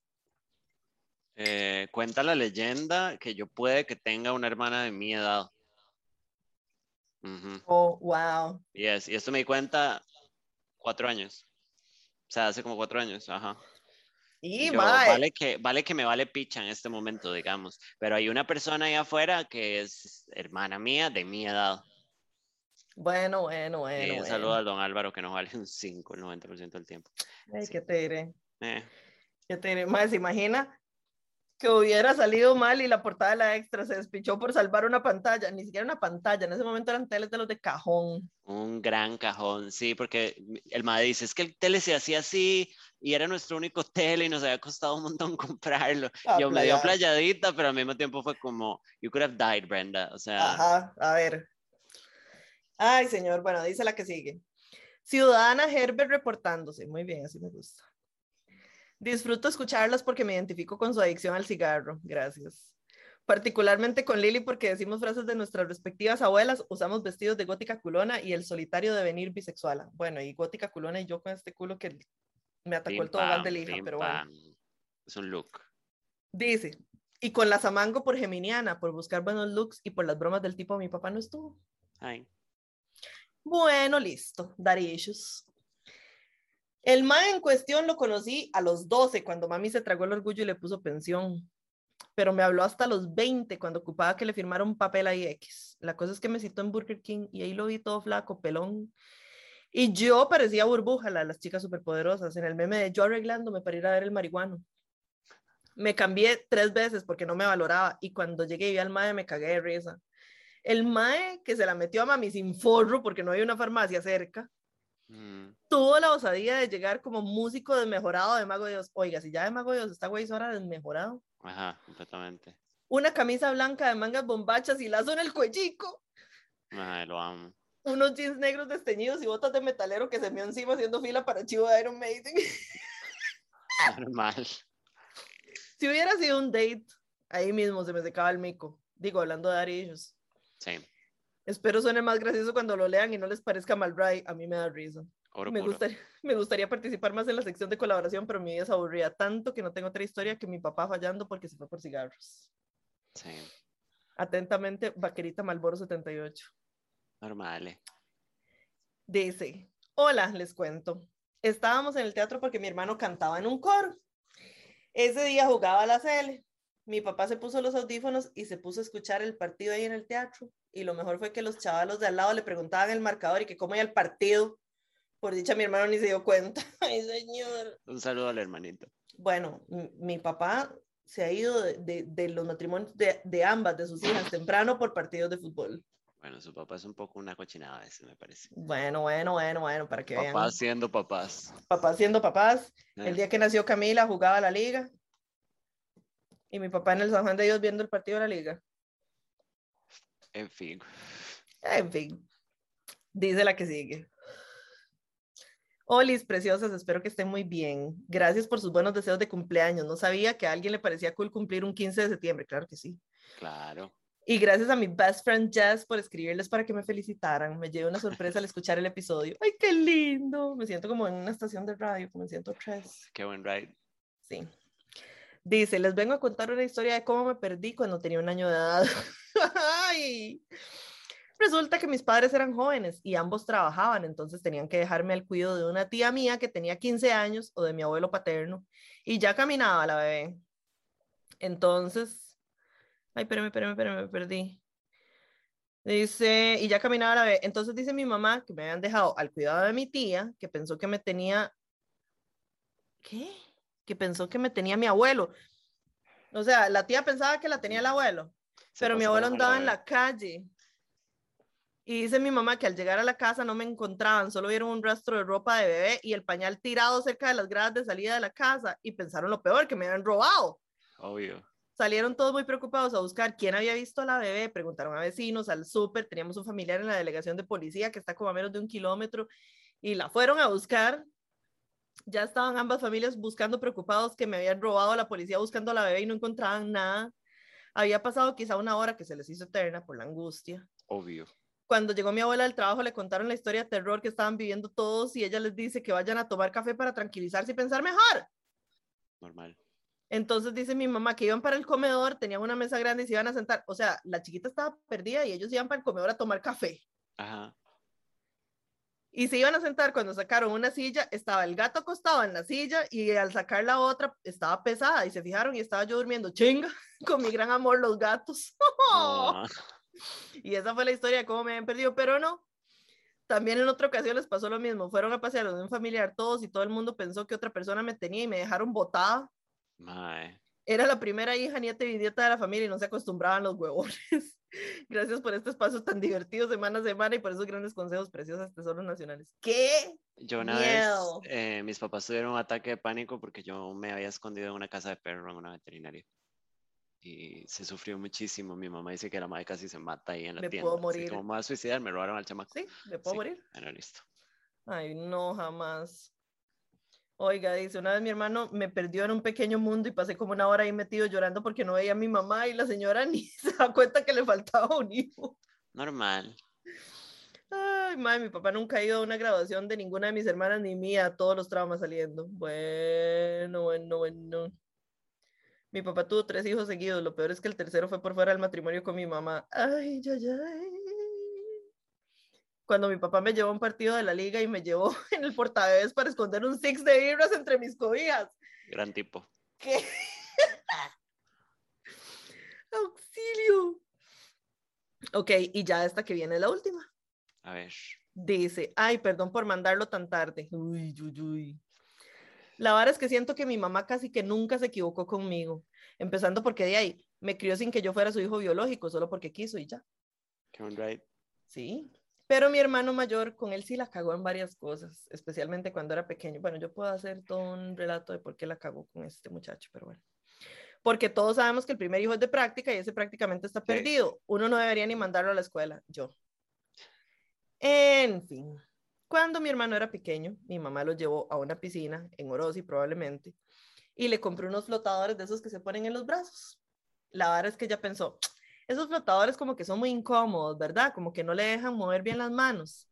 Ah, antes de seguir, ella no sabía nadar, entonces obvio le estaba con toda la gente, pero sin nadie conocido. La verdad es que siguió, mi mamá siguió cavilando, para que tenga libres los bracitos. Yo sabía, mae, voy a ponerle los flotadores en los pies. Mae, lo mató.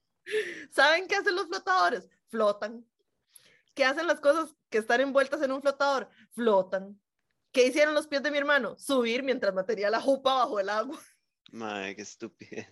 Una carajilla se tiró a sacarlo y dice mi mamá que mi hermano botando agua por la boca lloraba diciendo, mami tonta, mami tonta.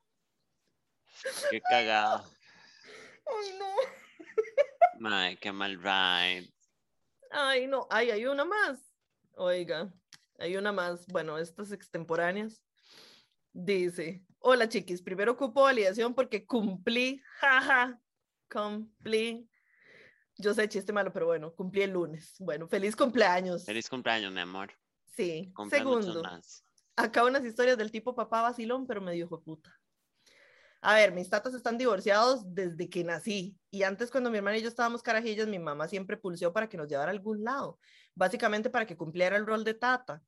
Pero siempre era tipo, sí, sí, sí, yo las veo el fin en, de- en tal lado. Y nunca llegaba o cambiaba de número. ¡Ah, qué pinga! Y cuando salíamos, solo nos llevaba al Parque de la Paz y McDonald's. Su papá es el papá de Camila Sí, en, en una de esas salidas mi tata se pone a hablar con una señora y nosotros empezamos a jugar con el hijo de la señora. Y todo chill, uno pensando como, hey, ¿qué puedo hacer? Mi papá modo roco ligador. Y jugamos toda la tarde con el Huila. Pasaron los años. Y en el 2016 esa señora contacta a mi mamá y le dice que ella tenía un hijo con mi papá y que nos quería conocer.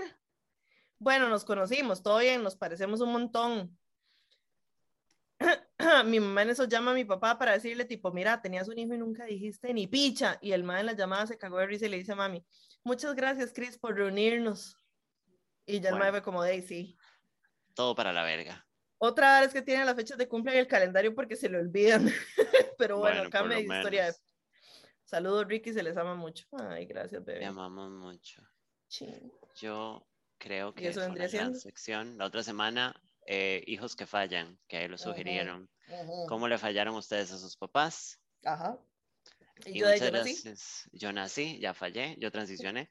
Este, y nos vemos la otra semana. Sí. Chao. Bye.